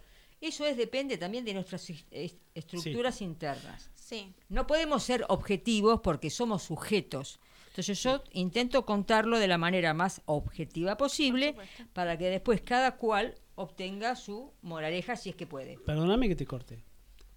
Porque no dijimos. Porque estamos, estoy pensando en quien está escuchando. No dijimos de qué se trata la el película. argumento. Básicamente, es una mujer. Pero lo tenés ahí. ahí voy. Ahí va, Ah, métale. bueno, dale. Vamos, para, vamos hacia ahí. El amor es una ficción que hemos visto incontables, incontables ve- veces en nuestra vida y vistas en el cine. Se compone de altibajos en los cuales resaltamos frecuentemente todo aquel momento jubiloso que tenemos con nuestras parejas y esta cinta lo demuestra con una nueva forma de cuestionar y aceptar el amor. Ahí va. Tener a un robot como tu pareja suena como una idea descabellada. Es una situación peculiar dentro de la historia del romance, pero creo que ayuda a darnos un indicio sobre nuestra naturaleza poco lógica, pero esencialmente humana. Es una señora profesional, independiente. La protagonista Sí. Eh, Sí. eh, bueno, ¿lo querés contar vos? No, métale, métale. Los invito a pensarnos qué nos sucedería en una relación utópica Sí. donde el otro no presenta situaciones de conflicto a resolver. Sí. Esto obstruye la posibilidad de crecimiento tanto personal como del vínculo, dado que solo en proyectos compartidos podemos avanzar en nuestros deseos, nuestras contradicciones tan humanas. Mm. La protagonista es una mujer sola, eh, que es profesional, que es arqueóloga, Arqueóloga. arqueóloga es, y se somete a una prueba, o sea, la Sí. invitan a hacer una prueba, que Un vos en principio no entendés de qué es la prueba. Justamente eso es lo que te, te termina enganchando, sí, ¿no? sí, sí. Eh, la protagonista eh, termina subestimando este tipo de relaciones, aunque se encuentra con algunos otros que sí la aceptaron y lo tomaron como pareja. Mm. Lejos de la moral o ética, podemos pensar qué nos llevaría a buscar a un androide como compañía humana.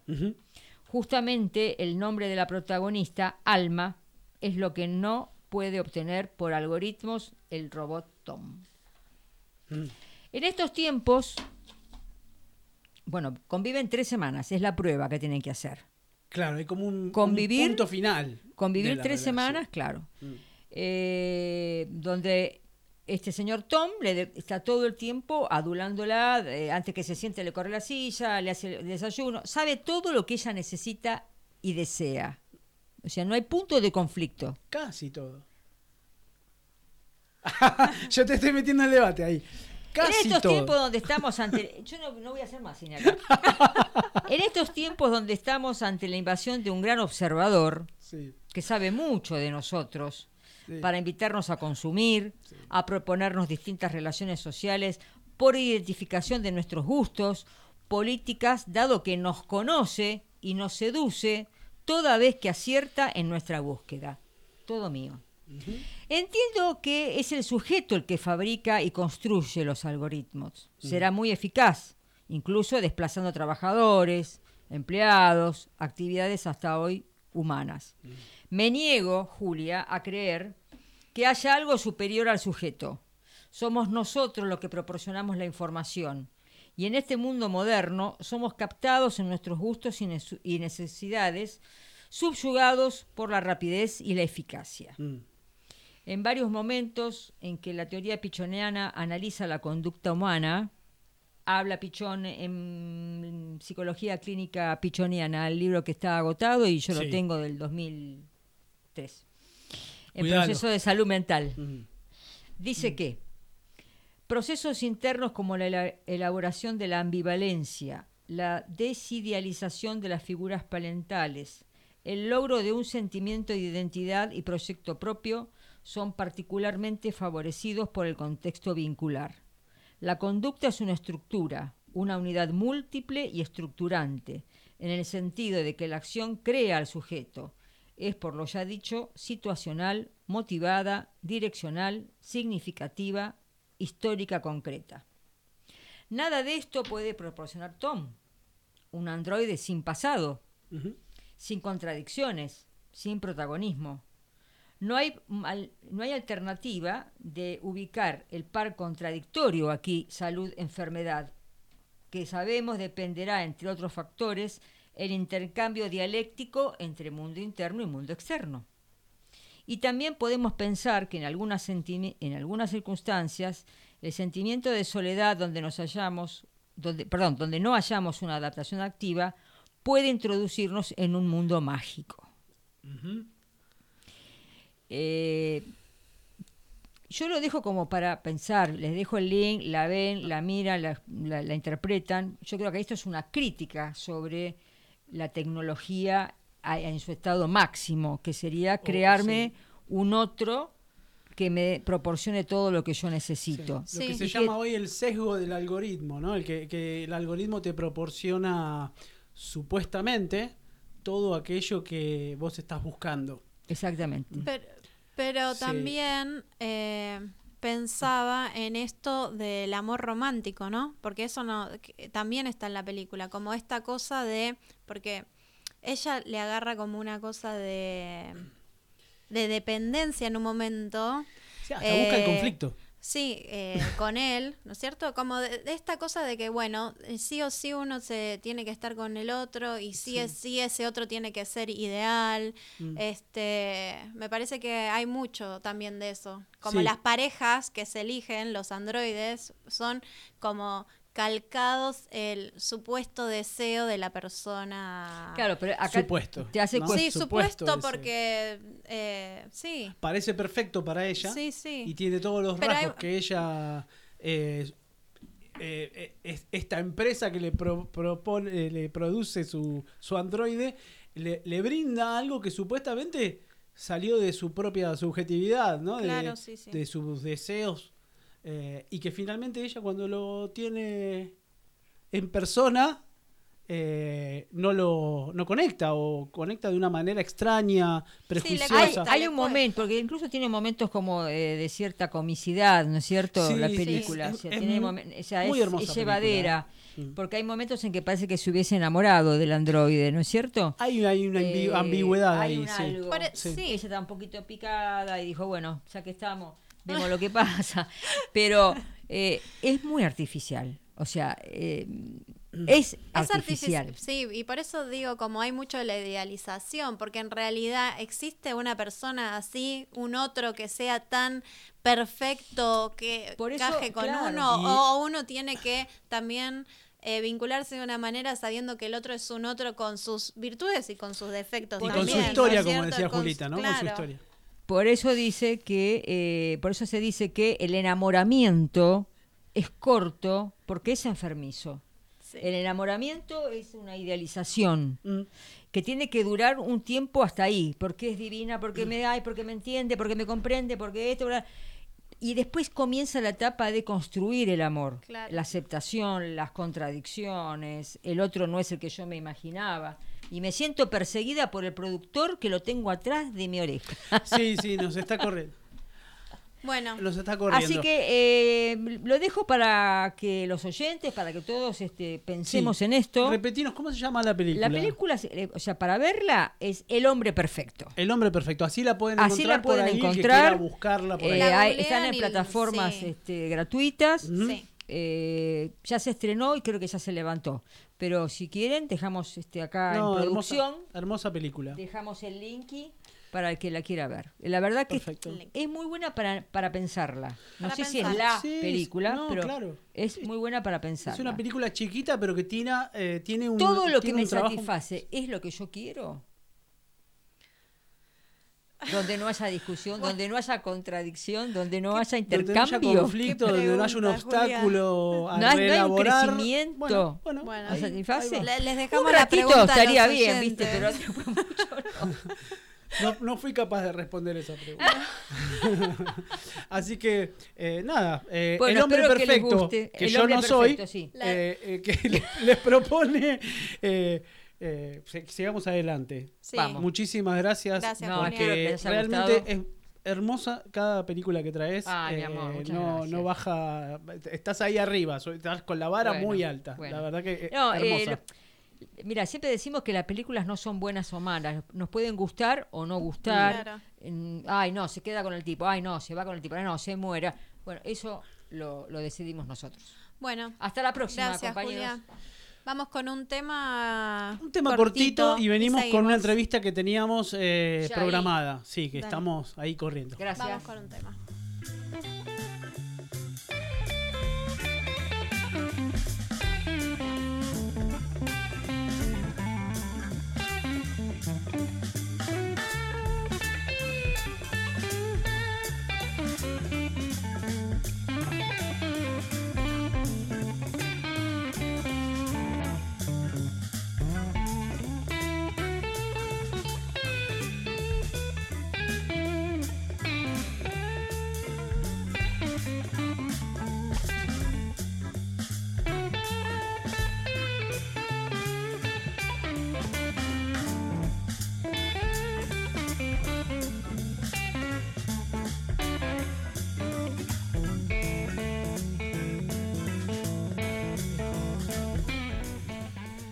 Bueno, eh, Y continuamos. En esta en este último tramo del programa que seguramente ya sé que nos va a quedar corto porque nuestro entrevistado, nuestro próximo entrevistado es un- una persona que yo lo conocí mm, eh, viéndolo en las jornadas, estas últimas jornadas en Santa Fe, eh, en mesas eh, acerca de, trabajos en territorio que se están haciendo hace, hace unos cuantos años.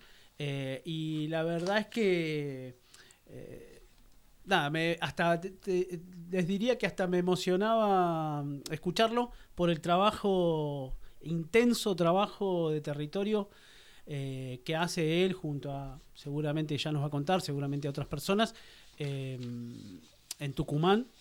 Y bueno, nos conectamos entonces, ¿qué les parece? ¿Cómo no? Eh, lo tenemos eh, en línea a Emilio Mustafa, él es psicólogo social, sobre todo, psicólogo, trabajador con abordaje comunitario en adicciones y coordinador eh, de grupos terapéuticos barriales en barrios Costanera Norte y barrio Los Vázquez en Tucumán, que depende de la Secretaría de Adicciones del Ministerio de Desarrollo Social de Tucumán. Eh, acá hay un, un Instagram, arroba con guion bajo esperanza guion bajo nos fortalecemos. Eh, y aparte, él es delegado de ATE por la Secretaría de Adicciones. Eh, Emilio, eh, buenas noches. Te tenemos en línea, ¿nos estás escuchando? Hola, hola, buenas, buenas noches. ¿Sabes que lo escucho un poquito bajito? A ver, a ver si podemos corregir ver un poco producción. el audio. Eh, ¿Nos estás escuchando bien ahí? Nos acercamos Ahí un poco. mucho mejor. Ah, bueno. Bueno. Muchas gracias por bancarnos en línea. Sabemos que hace un ratito que estás ahí esperándonos. Eh, y bueno, queríamos charlar con vos. Estábamos, mm, la verdad que entusiasmados con, con charlar con vos acerca de, de varias cosas. Eh, no sé si nos va a dar el tiempo de todo, pero, pero bueno, eh, ya- seguramente nos va a faltar la oportunidad para repetir la charla también. Eh, y queríamos saber, en principio estamos acá con Gaby Payarolas y Julia Ramundo que están acá en la mesa.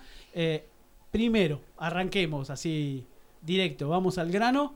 Eh, ¿Cómo, a ver si nos podés dar desde tu mirada, cuál es la, qué, qué caracterización nos podés hacer o nos podés dar acerca de la situación en Tucumán, teniendo en cuenta lo que pasó hace unas semanas con esto de la, de la suspensión de las elecciones eh, y aparte de la situación en los barrios en las que estás trabajando y que, bueno, a ver si nos podés dar, por lo menos pintar a un, Panorama. un panorama de, de la situación. Disculpa, ¿sabes que eh, la última parte te volví a escuchar bajo? No sé si puedes aumentar un poquito más el volumen porque no escucho. Dale, a ver si yo me voy a acercar un poquito, a ver si nos estás escuchando bien ahí. Eh, hay un poco mejor. Ahí va. Un poquito más, A ver. más. Te, te decía, te decías, eh, más que nada lo que buscamos es, eh, por lo menos mi, mi primera mi primera curiosidad y, y- y ganas de que nos cuentes, que nos pintes un poco la situación eh, en Tucumán, la situación, cómo la, cómo la estás viendo, eh, la situación en general, ¿no? En- em, con esto de la suspensión de las elecciones Ajá. y la situación en, en los territorios, en, en los barrios en donde vos estás eh, haciendo tu trabajo. Sí, bueno, eh, la situación eh, creo que es eh, es un poco de lo, lo que está viviendo, es un afecto más de lo que está viviendo toda la Argentina, una profunda crisis social, económica, política eh, y de salud, de salud eh, eh, integral y mental, en un contexto muy difícil de... de- de- de- hay, hay mucha frustración, digamos, ¿no? en, la, en vida cotidiana, en la vida diaria. Eh, la crisis económica, la verdad, que está impactando eh, con, una, con una fuerza muy grande, porque en los barrios donde yo trabajo, por ejemplo, Sí. impactando mucho la emergencia alimentaria. Ah. A mí una cosa que me está impactando mucho, en la- bueno, si bien los merenderos y los comedores nosotros lo utilizamos como una estrategia de organización y hasta de, de Sí. una forma de organización de lucha de salud mental, pero también es una forma de, de paliar tanta necesidad alimentaria Ujú. que no alcanza, porque una cosa que me estaba, eh, eso lo pensaba el otro día, eh, por ejemplo en el barrio donde yo trabajo, eh, una- en un comedor, los niños, veo que los niños, por ejemplo, a partir de las 10 de la mañana Ajá. comienzan a hacer cola para retirar la comida a la una de la tarde. Ajá. Y, y me, y me quedaba pensando que los niños mayores son los que tienen que eh, asumir el- ese rol de asegurar en su tupper de comida para los para los changuitos más chicos, digamos, ¿no? Los hermanitos más los chicos. hermanitos. Y te pone a pensar qué es lo que está pasando y es una muestra de, de la crisis que vive que hoy nuestros niños tengan que hacer cola tres horas para llenar un tupper de comida y no pensar que tengan que estar en la escuela o estar con, o estar viviendo su infancia en las condiciones dignas, digamos, ¿no? Ajá. En ese ejemplo, me parece que creo que es eh, esa crisis, como bueno plantea Ana, digamos, ¿no? Ana, Ana Quiroga, el tema de cómo esas condiciones materiales, esas condiciones económicas, eh, Ujú. a- a- generan un, profundo eh, efecto en la subjetividad en todo el tejido social, pero también en las personas y hoy las infancias principalmente, porque en los lugares que nos toca trabajar a nosotros, eh, nos, eh, nos toca abordar, eh, estamos atendiendo nenes de 9 y 8 años consumiendo pasta base de cocaína y, y es como algo totalmente nuevo porque en la facultad, cuando estudié, estudiaba, nunca nos avisaron que íbamos a estar atendiendo un chico co- intoxicado con pasta base o con alcohol, eh, con 9 años, desnutrido y, y eso creo que es, una situación. En ese contexto eh, de tanta de tanta contradicción, porque una cosa que creo que hay, hay mucha, generó mucha también, eh, un, un poco de, de mucha confusión, con- y ahí lo articulo con lo de las elecciones, Sí. porque la, la población, si bien generó confusión de si se votaba o no se votaba, porque, pero contradictoriamente genera una cuestión de hastío y, de, y hasta de bronca con respecto a, a- a cómo se está pegando estos discursos de, de la derecha, de, de, la antipolítica también, ¿no? Claro. Entonces es como una mezcla de todo. Eh, pero pero sí también es verdad que eh, hay, eh, Tucumán también tiene una práctica social donde ya hace mucho tiempo ya en, en esta provincia eh, se desvirtuó tanto la, la cuestión de la idea de la democracia que hoy las elecciones son vividas como una forma de mercantilización y de que cuánta plata o qué cosas vas a sacar en el día de la elección. Ajá. Y te lo digo porque yo en barrios escucho mucho porque la gente toca su vida cotidiana las elecciones Sí. y escucha mucho a veces el discurso de eh, no no para quién vas a militar el domingo de la elección, sino para quién vas a trabajar. Esta idea de, de- de la- del voto de la elección como una cuestión mercantil.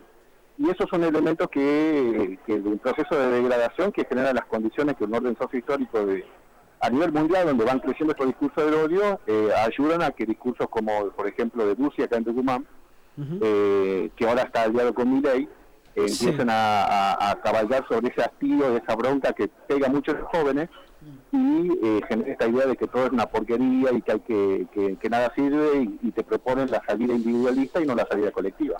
Claro, esto de arreglártela por vos mismo y, y fíjate a ver qué te pasa, ¿no? Algo de quedar ahí. ¿Hola? Sí, no sé si nos estás escuchando. ¿Me escuchás? Sí, te escucho. Ah, te escucho escucho. bajo. Ah, Te está. escucho, te escucho bajo. A ver, a ver si podemos corregir un poquito. Eh, yo no sé si me puedo subir acá. ¿Me, me estás escuchando ahí? Ahí te escucho mejor. Ahí, a ver. Eh, te decía, sí, esto de esto que nos estás contando de, de largar eh, a la casi a la a la intemperie, ¿no? Eh, a los a los a los sujetos, a los niños, a la, en realidad estos, me imagino, vos nos estás contando de, niños que están ejerciendo un rol, este, la verdad que es, es una imagen fuerte la que nos estás este, contando. Acá en, en el conurbano bonaerense es, es algo que también se está dando, Eh, pero en, en- en relación a lo que después nos estás contando de, de esta de esta mirada acerca de las elecciones y, el, y la mercantilización que se hace de, de esto finalmente, eh, bueno, nada, es un cóctel que, que, que, que nos, que pone, que fragiliza mucho más esto de, de, la lucha por generar redes, ¿no? De, de- de tejer mm, relaciones y redes y poder saber que juntos este, podemos más que, que solos, ¿no? Eh, es un, mm, Totalmente, pero me parece que no deja de ser también una estrategia del mismo sistema a la vez, ¿no? Eh, eh, esta cuestión de este tipo de democracia burguesa, digamos, ¿no? Sí. Porque que es, una, es un modelo que propone este sistema donde el- también el vale todo, hay un proceso Sí. de degradación también. Pero eh, a mí lo que lo que más me, me- me preocupa es que esto va afectando profundamente en lo subjetivo, Mm, eh, en general, digamos, ¿no? esto como, como esta crisis objetiva se vuelve crisis subjetiva y en Mm. esa subjetividad en los jóvenes se instala con eh, la incertidumbre permanente sí. de, de no ver el futuro, el futuro como algo totalmente lejano, como algo totalmente eh, amenazante, Entonces se va instalando esta idea de, de, de- de este, de, de- de ese futuro eh, tan alejado o inexistente que te lleva a la idea de vivir allá, eh, te, te instala la idea del, del- del presente continuo, digamos, Presente ¿no? continuo, En- exactamente. en los jóvenes y en los y, y en- y bueno en mucha de la población que, que genera más, más estados que lo- por lo que yo noto eh, de confusión porque esta idea de que ya no se puede creer en nada este descreimiento que se que, que se intenta instalar Mm. te digo se intenta porque a pesar de todo este panorama que digamos hostil eh, siguen latentes y vigentes modalidades eh, colectivas y vinculares que bueno es lo que más rescatamos nosotros pero no, no, es importante ver dónde estamos parados porque a mí me preocupa mucho Mm. por ejemplo, que va creciendo eh, mucha mucha mm, fragmentación en lo vincular, pero que también va potenciando formas vinculares patológicas de mucha agresión, Claro. mucha violencia, Sí. esta idea de eliminar al... ¿no? Eh, te digo esto en concreto porque acá en Tucumán Bussi está haciendo campaña política con gigantografías y propaganda en la televisión, donde él aparece con un arma apuntando y disparando, diciendo que hay que portar armas, armas eh, eh, ¿cómo se dice?, legales y para, para matar al delincuente. Sí, sí, la libre portación de armas, lo hemos visto acá, ha, ha aparecido Te vuelvo a escuchar bajo ahí. Eh, te decía, eh, hemos visto acá. eh, Hola. en- sí, ¿me escuchás ahí, Emilio? Hola, Hola, hola, hola. Emilio, hola. ahí no sé si me estás escuchando. ¿Estás con un celular? ¿Estás, Hola. con, ¿estás con un celular, Emilio? Hola, hola. Ahí está. Ahí, Ahí te está. escucho mejor. Ahí va. ¿Qué pasa? Ahí está. Eh, eh, Ahí está. sí, te, Disculpa, porque justo escucho muy bajito. No, no hay problema, esto de las señales a veces se complica. Eh, te decía, eh, hemos visto acá mm, en la televisión abierta, en los canales, el- el- lo- estas declaraciones de, De bus. de Bussi hablando de la portación de armas, la libre portación de armas. Este, y claro, esto cala hondo en la bronca, en la bronca social, ¿no? Eh, hay, Mira, hay, y, y esta cosa de militar la antipolítica, ¿no? Porque Sí. la idea de la, política como algo eh, que, pero a la vez eh, bien perverso, porque eh, eh, genera esa idea de que la política es, es toda una, un- una- bueno, hay hay elementos reales para también Claro. que, aportan de, Sí. de- de los, los mismos partidos gobernantes. Hay datos sea, objetivos eso- que, que, que, que, que avalan esa, esa, esa situación. ¿no? Pero esta idea de la antipolítica eh, está apuntada a la vez que es Mm. una política a la vez de promover eh, desde el sistema el individualismo más extremo, de, de instalar de que ya no existen los proyectos colectivos, entonces eh, va calando va, ma- eh, y sosteniéndose más profundamente la idea de, eh, de la meritocracia, vos salvate vos, eh, a ver qué aprovechás. Y esta y yo lo que notamos mucho cómo va creciendo el a nivel de agresión que está habiendo, ¿no? En, en todos los, los sociales, Sí. pero lo estamos notando mucho, bueno, en, en los barrios donde trabajamos, eh, y muchas la- lo vemos en la, en la relación que lo vemos a veces con los chicos que tenemos una escuela de fútbol, armando un club eh, ahí en, en uno de los barrios, Sí. y notamos el nivel de violencia que traen los chicos, ¿no? Y de la intolerancia, Claro. donde los grupos familiares van perdiendo su lugar de sostén y de contención por ta- ante tanta crisis que se vive y, y vamos notando que también hay efecto de- discurso constante de tanta agresión que se va instalando en la conducta de las personas. Es que yo pensaba justamente cuando hablabas y en esto de qué, qué puede creer o en qué puede creer un niño si a los 10 años está tres horas haciendo una fila para recibir un plato de comida para él y para su familia, en qué política puede creer si esas son las condiciones en las que eh, con la política actual, digamos, de alguna manera se encuentra, ¿verdad? Entonces, eh, todo este discurso de odio del que vos hablás eh, le cierra, digamos, de alguna manera, porque eh, no tiene, digamos, un sostén, no hay un sostén capaz eh, del lado de la política eh, que, que haga que este niño pueda imaginarse con un futuro más eh, prometedor. Emilio, yo creo que también, disculpa Gaby, apuntando, por no, sé si me escuchás. Sí, te escucho. Eh, Julia, soy encantada. La verdad que Hola, me, dejaste pasmada viendo esa fila de niños chiquitos, me, me dio como una imaginación terrible, ¿no? Porque ahí digo, ahí hay como que ne- necesariamente hay un asistencialismo en principio, porque tienen que comer. O sea, no podés, no podés eh, pensar en un proyecto si la criatura no come. O- y, Pero- y otra pero- cosa te quería decir, es toda esta situación es completamente funcional al gobierno o al, o, o- o al, o al, o al poder más hegemónico. Es completamente funcional Me parece que es al poder del sistema en que vivimos. al, al Yo- sistema, sí. Eh, yo creo que este gobierno, eh, en los sectores populares, creo que hubo una gran desilusión con, con este gobierno Exacto. actual, porque había mucha expectativa de por lo menos eh, mejorar algo las condiciones, digamos, ¿no? Eh, Entiendo después otros elementos que haya pasado, como la pandemia, que no es pequeña cosa, porque hoy estamos viendo los efectos de la pospandemia, es más, estamos transitando hoy Sí. los efectos de la pospandemia, que lo vemos no solamente en el consumo de sustancias, sino en los trastornos de pánico que eh, nos tocó atender con chicos de 17 años con trastornos de pánico, Claro. la cantidad de niveles de depresión, eh, las crisis de ansiedad, los suicidios, que lamentablemente tuvimos un par de, de- de- en estos últimos ocho meses en el barrio. Mm. Entonces, es un contexto generalizado, pero a la vez, en medio de tanta crisis, en tanta, pareciera un panorama apocalíptico, Mm. a la vez hay experiencia de salud muy importante y que es lo que nosotros estamos intentando rescatar y creo que Sí, sí, sí. en eso la psicología social nos permitió mucho de organizar las comunidades, porque a pesar de todo esto que convive, también se convive de que gracias a los merenderos y comedores, nosotros lo utilizamos como una estrategia para principalmente para como lugar de referencia para a la vez con el otro polo de la contradicción en la organización, en el encuentro, en, En- pensar claro, procesos colectivos. organizar redes. Por ejemplo, cuando fue lo de la, de la pandemia, eh, en uno de los talleres de costura del merendero de Los Bajes, que es un dispositivo terapéutico en adicciones, los chicos se pusieron a hacer barbijo. Claro. Esto de barrio, organizaron. En el Comité de Crisis de la Costanera fue, fue muy importante porque logró unir a todo el barrio, generar la cuestión de lo vincular.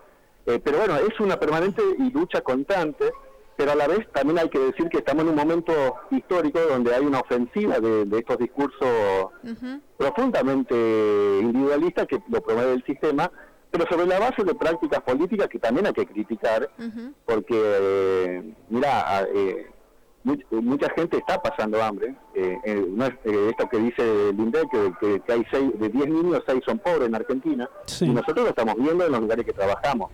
Claro. Pero a la vez creo que es muy importante a la vez poder, eh, eh, desde abajo, poder plantear que, la- la- que, la- que hay que volver a hablar de la política como una ciencia, como una herramienta de transformación social. Sí. Una cosa es la política y otra cosa es la, la politiquería, digamos, ¿no? Claro. Sí, Y en eso creo que es muy importante la práctica social colectiva para poder utilizar esos debates porque es una necesidad, porque las elecciones van a pasar y los problemas se van a profundizar. Entonces es muy importante ir gestando esos proyectos colectivos eh, en, en distintos niveles. Si bien nosotros trabajamos la salud mental con esta idea que trabaja la psicología social como construcción colectiva, nos especializamos mucho en las adicciones y vemos, por ejemplo, cómo el fenómeno del narcotráfico y el narcomenudeo se instaló en los barrios eh, como una herramienta del sistema para fragmentar más los vínculos comunitarios y, y sembrando, eh, y en esa fragmentación promoviendo el individualismo que genera la sustancia, pero también eh, instalando una nueva modalidad que es el, el, el trans.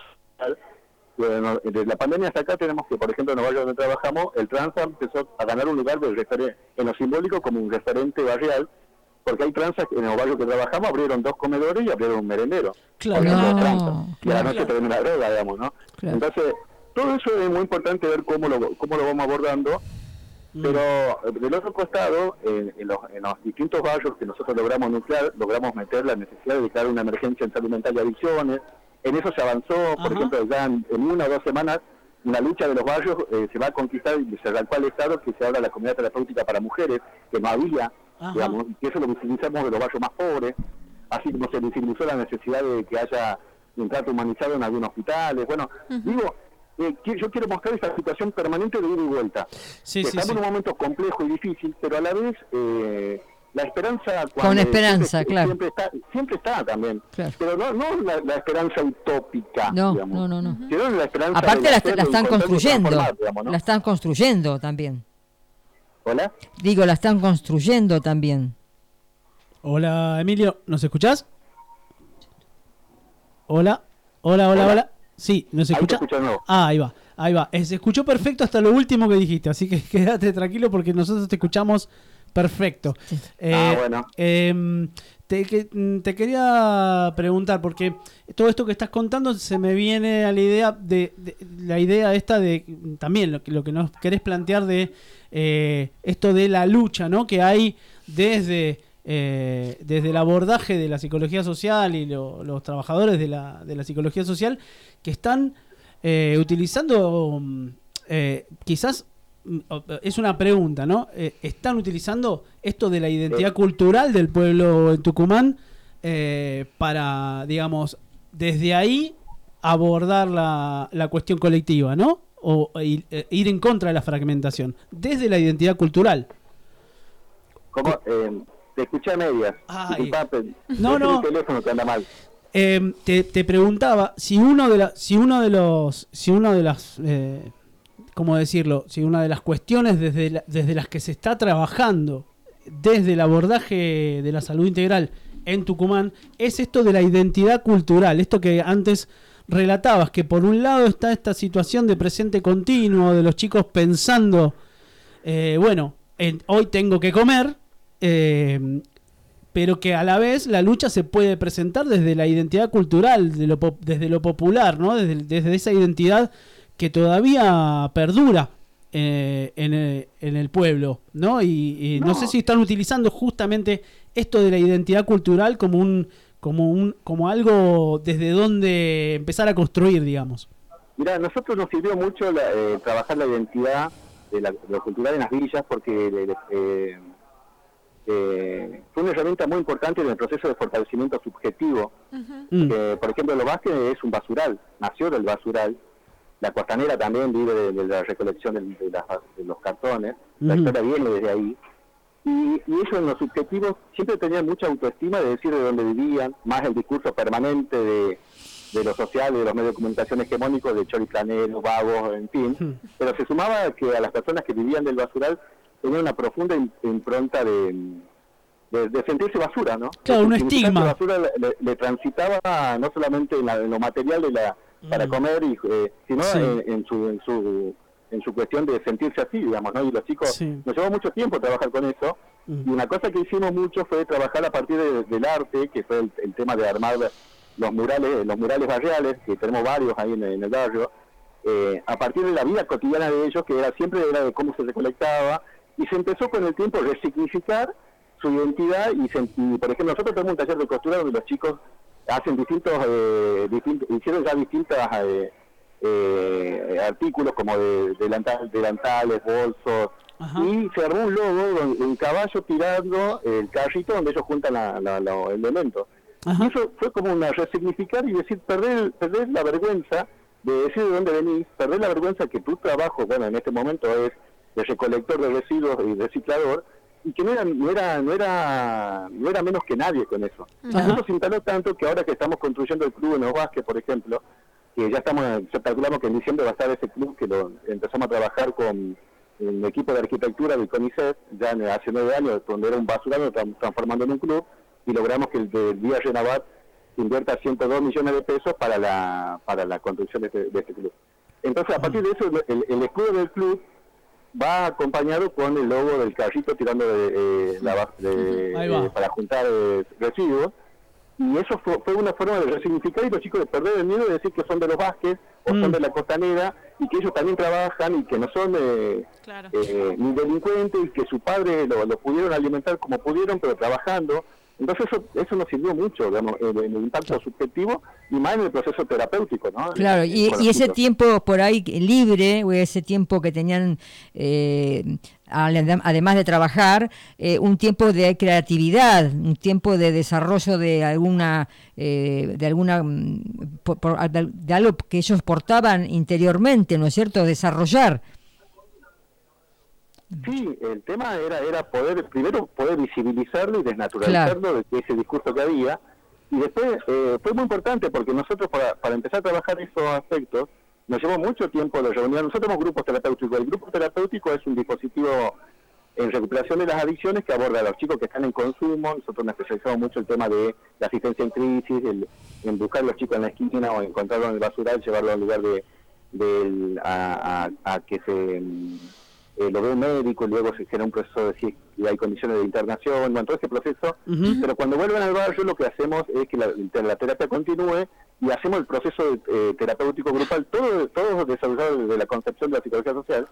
Y una vez que logramos estabilizarlo y que los chicos se puedan contener, le damos como una idea de eh, ser protagonista en su propio barrio y empezar a, a- a- a trabajar de, lo de la cultura, de dónde vienen, eh, Sí. discutirlo, eh, desnaturalizar, eh, decir eh, que ellos, por ejemplo, que tienen derecho, por ejemplo, de, de decir que son de los Vázquez y andar por el centro y nadie lo puede correr, porque muchas veces la experiencia cotidiana es que los corren de, lo- de los lugares del, del centro, Ajá. por ser un barrio de la villa. Entonces, la idea del espacio, del encuentro, nos llevó mucho tiempo eh, Sí, sí. discutirlo y no, no fue fácil porque tenés que porque te atraviesa la ideología y la ideología también es del sistema que domina, ¿no? Ajá. Eh, tiene una autoexclusión constante y permanente de, de la vergüenza de decir que son Sí. de un barrio pobre o que son del basural. Una, estere- una, estereo- una, una estereotipia, ¿no? Sí, o, o lo que se le llama eso autoestigma. Genera, genera esas conductas no solamente eh, estereotipadas, rígidas, sino también de muy, muy baja autoestima Claro. y, y esa baja autoestima muchas veces eh, genera que eh, se eh, tenga más, más condiciones de una conducta de aislamiento, Claro. eh, de timidez, eh, o de agresión y de, y de- Claro. de cierto resentimiento hacia el otro también, ¿no? Porque ante tanto, a veces tanto padecimiento que sufre Claro. en ese contexto social. Bueno, y en ese contexto es que nosotros a nivel terapéutico lo que intentamos es, es que si bien trabajamos a nivel grupal, nosotros trabajamos en tres niveles de intervención, individual, grupal y comunitario. El grupo como sostén del psiquismo, pero también como un lugar de, en ese sostén de interacción, pero también de elaboración de y proyecto. una vez, cuando hay una estabilización de ese grupo, poder pensar proyectos colectivos y esta idea de que sean protagonistas del barrio. Hoy, por ejemplo, los, grupos terapéuticos en estos barrios que están, uno hace 11 años, otros 9, los chicos eh, pasan a ser referentes de, de- de su comunidad. Eran, la- eran, eh, esa misma comunidad que lo, lo- más de una vez lo acude, no, no querían saber nada con ellos porque cuando ellos estaban en consumo a veces les robaban la gallina, el chancho, Claro. o, o lo descuidaban, como dicen, eh, o consumiendo, lo veían consumiendo palco en la esquina. Mm. Eh, hoy estos chicos en un proceso colectivo lograron ser referentes porque fueron los que estuvieron al frente de la pandemia. Los que están, a- están por construir un club, digamos, ¿no? Claro, Eh, sí, va a sí. ser el primer club eh, diseñado desde un dispositivo de recuperación de adicciones.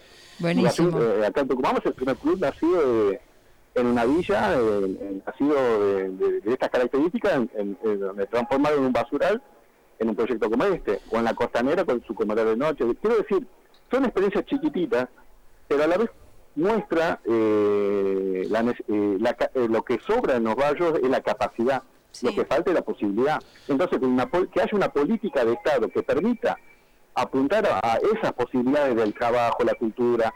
Eh, tenemos un país que puede ser eh, realmente con condiciones inmejorables, lo que Sí. está fallando es las posibilidades políticas para que en esta juventud eh, y, y estas poblaciones tengan los derechos que tienen que tener. Y ahí yo reivindico la psicología, la psicología social, no solamente como una herramienta de salud mental, sino que es una herramienta política de transformación social, a partir de la luchar la- lo específico que es la salud comunitaria, digamos. ¿no? Ajá. Ah, eh, fomentar toda la interacción eh, comunitaria. ¿Hola? Hola, ¿nos estás escuchando? Te estoy escuchando bajo. Muy bajo. Bueno, eh, Bueno. queda- por, eh, quédate tranquilo, igual que se escuchó todo perfecto, Sí, todo sí. lo que nos estás contando. Eh, realmente se nos fue el programa, eh, nos quedamos con muchas ganas de seguir charlando. Eh, te invitamos para los próximos programas que podamos seguir charlando y profundizando acerca del trabajo específico, que nos cuentes un poco cómo va esto del club dentro de unos dentro de unos meses. Y bueno, agradecerte eh, la espera y, y todo esto, esto que nos estás contando. Eh, muchísimas gracias. Muchas gracias. Muchas y- gracias. gracias y No, felicitaciones. No, gracias a ustedes y me parece importante para poder tener una, eh, poder articular entre en toda la Argentina eh, nuestra corriente de psicología social Claro que sí. y poder y poder generar una corriente poderosa eh, porque es una necesidad muy importante, digamos, en la salud porque estamos en momentos muy difíciles Sí. y bueno, sí, eh, cuando ustedes quieran poder contar la experiencia del club, eh, nos va. pueden seguir en, en la página de Facebook que es con Esperanza nos fortalecemos los Vázquez Sí. y en el Instagram también. Y luego en otro, en otro momento contamos el trabajo que hicieron los chicos de, de los logos del club Genial. eh, junto con Madre de Plaza de Mayo. Ah, buenísimo. Muchas Genial. Sa- eh, Sabes, eh, nosotros eh, desde acá del programa, desde Alta Praxis, nuestra intención no es hacer un programa que sea federal, Federal. y que, por supuesto, que de- en este programa tenés un espacio de comunicación eh, para cualquier necesidad que surja o cualquier este, Que necesidad quieras de comunicar. comunicar o necesidades de de, difusión. de difusión o lo que sea. Eh, tenemos muchos compañeros y compañeras que están en Tucumán escuchando. eh, y bueno, así que tenés un canal abierto acá, humildemente, que te lo ponemos a disposición para cualquier necesidad. No, muchísimas gracias. Un Muchísimas abrazo. gracias, sí, estaré- Estaremos en contacto. Un abrazo, Emilio, gracias. Muchas gracias, buen fin de semana. Abrazo grande. Gracias. Chao, chao. Bueno, eh, nos quedamos sin programa como siempre. Como siempre. Vamos a decir con quién estábamos hablando. Si alguien no agarró la charla en el medio, estábamos hablando con Emilio Mustafa, psicólogo y psicólogo social de, de Tucumán, que está haciendo un trabajo enorme, Enorme, en enorme. el territorio. Bueno, ¿Algo más, compañera? no, nos vemos en 15 días. Los esperamos como siempre a las 19 horas eh, para compartir, debatir eh, y charlar. Sí, nos quedamos leyendo Eh, si hay algún mensaje que nos quieran mandar eh, para, para poder seguir en los próximos comentarios programas. y sugerencias. Y agradecer la escucha como siempre. Bueno, buen fin de semana para Gracias, todos. compañeros. Hasta la próxima. Gracias, producción. la calle, qué delirio sin ti. Estás en el club Calavera. En el refugio Monteagudo te abrazan con el corazón. Fui a cantar una noche con el piano y un cartel escrito con dolor decía que la calle no es un buen lugar para vivir, mucho menos para morir. Transmítelo, transmítelo. La belleza en la calle. Pelear, pelear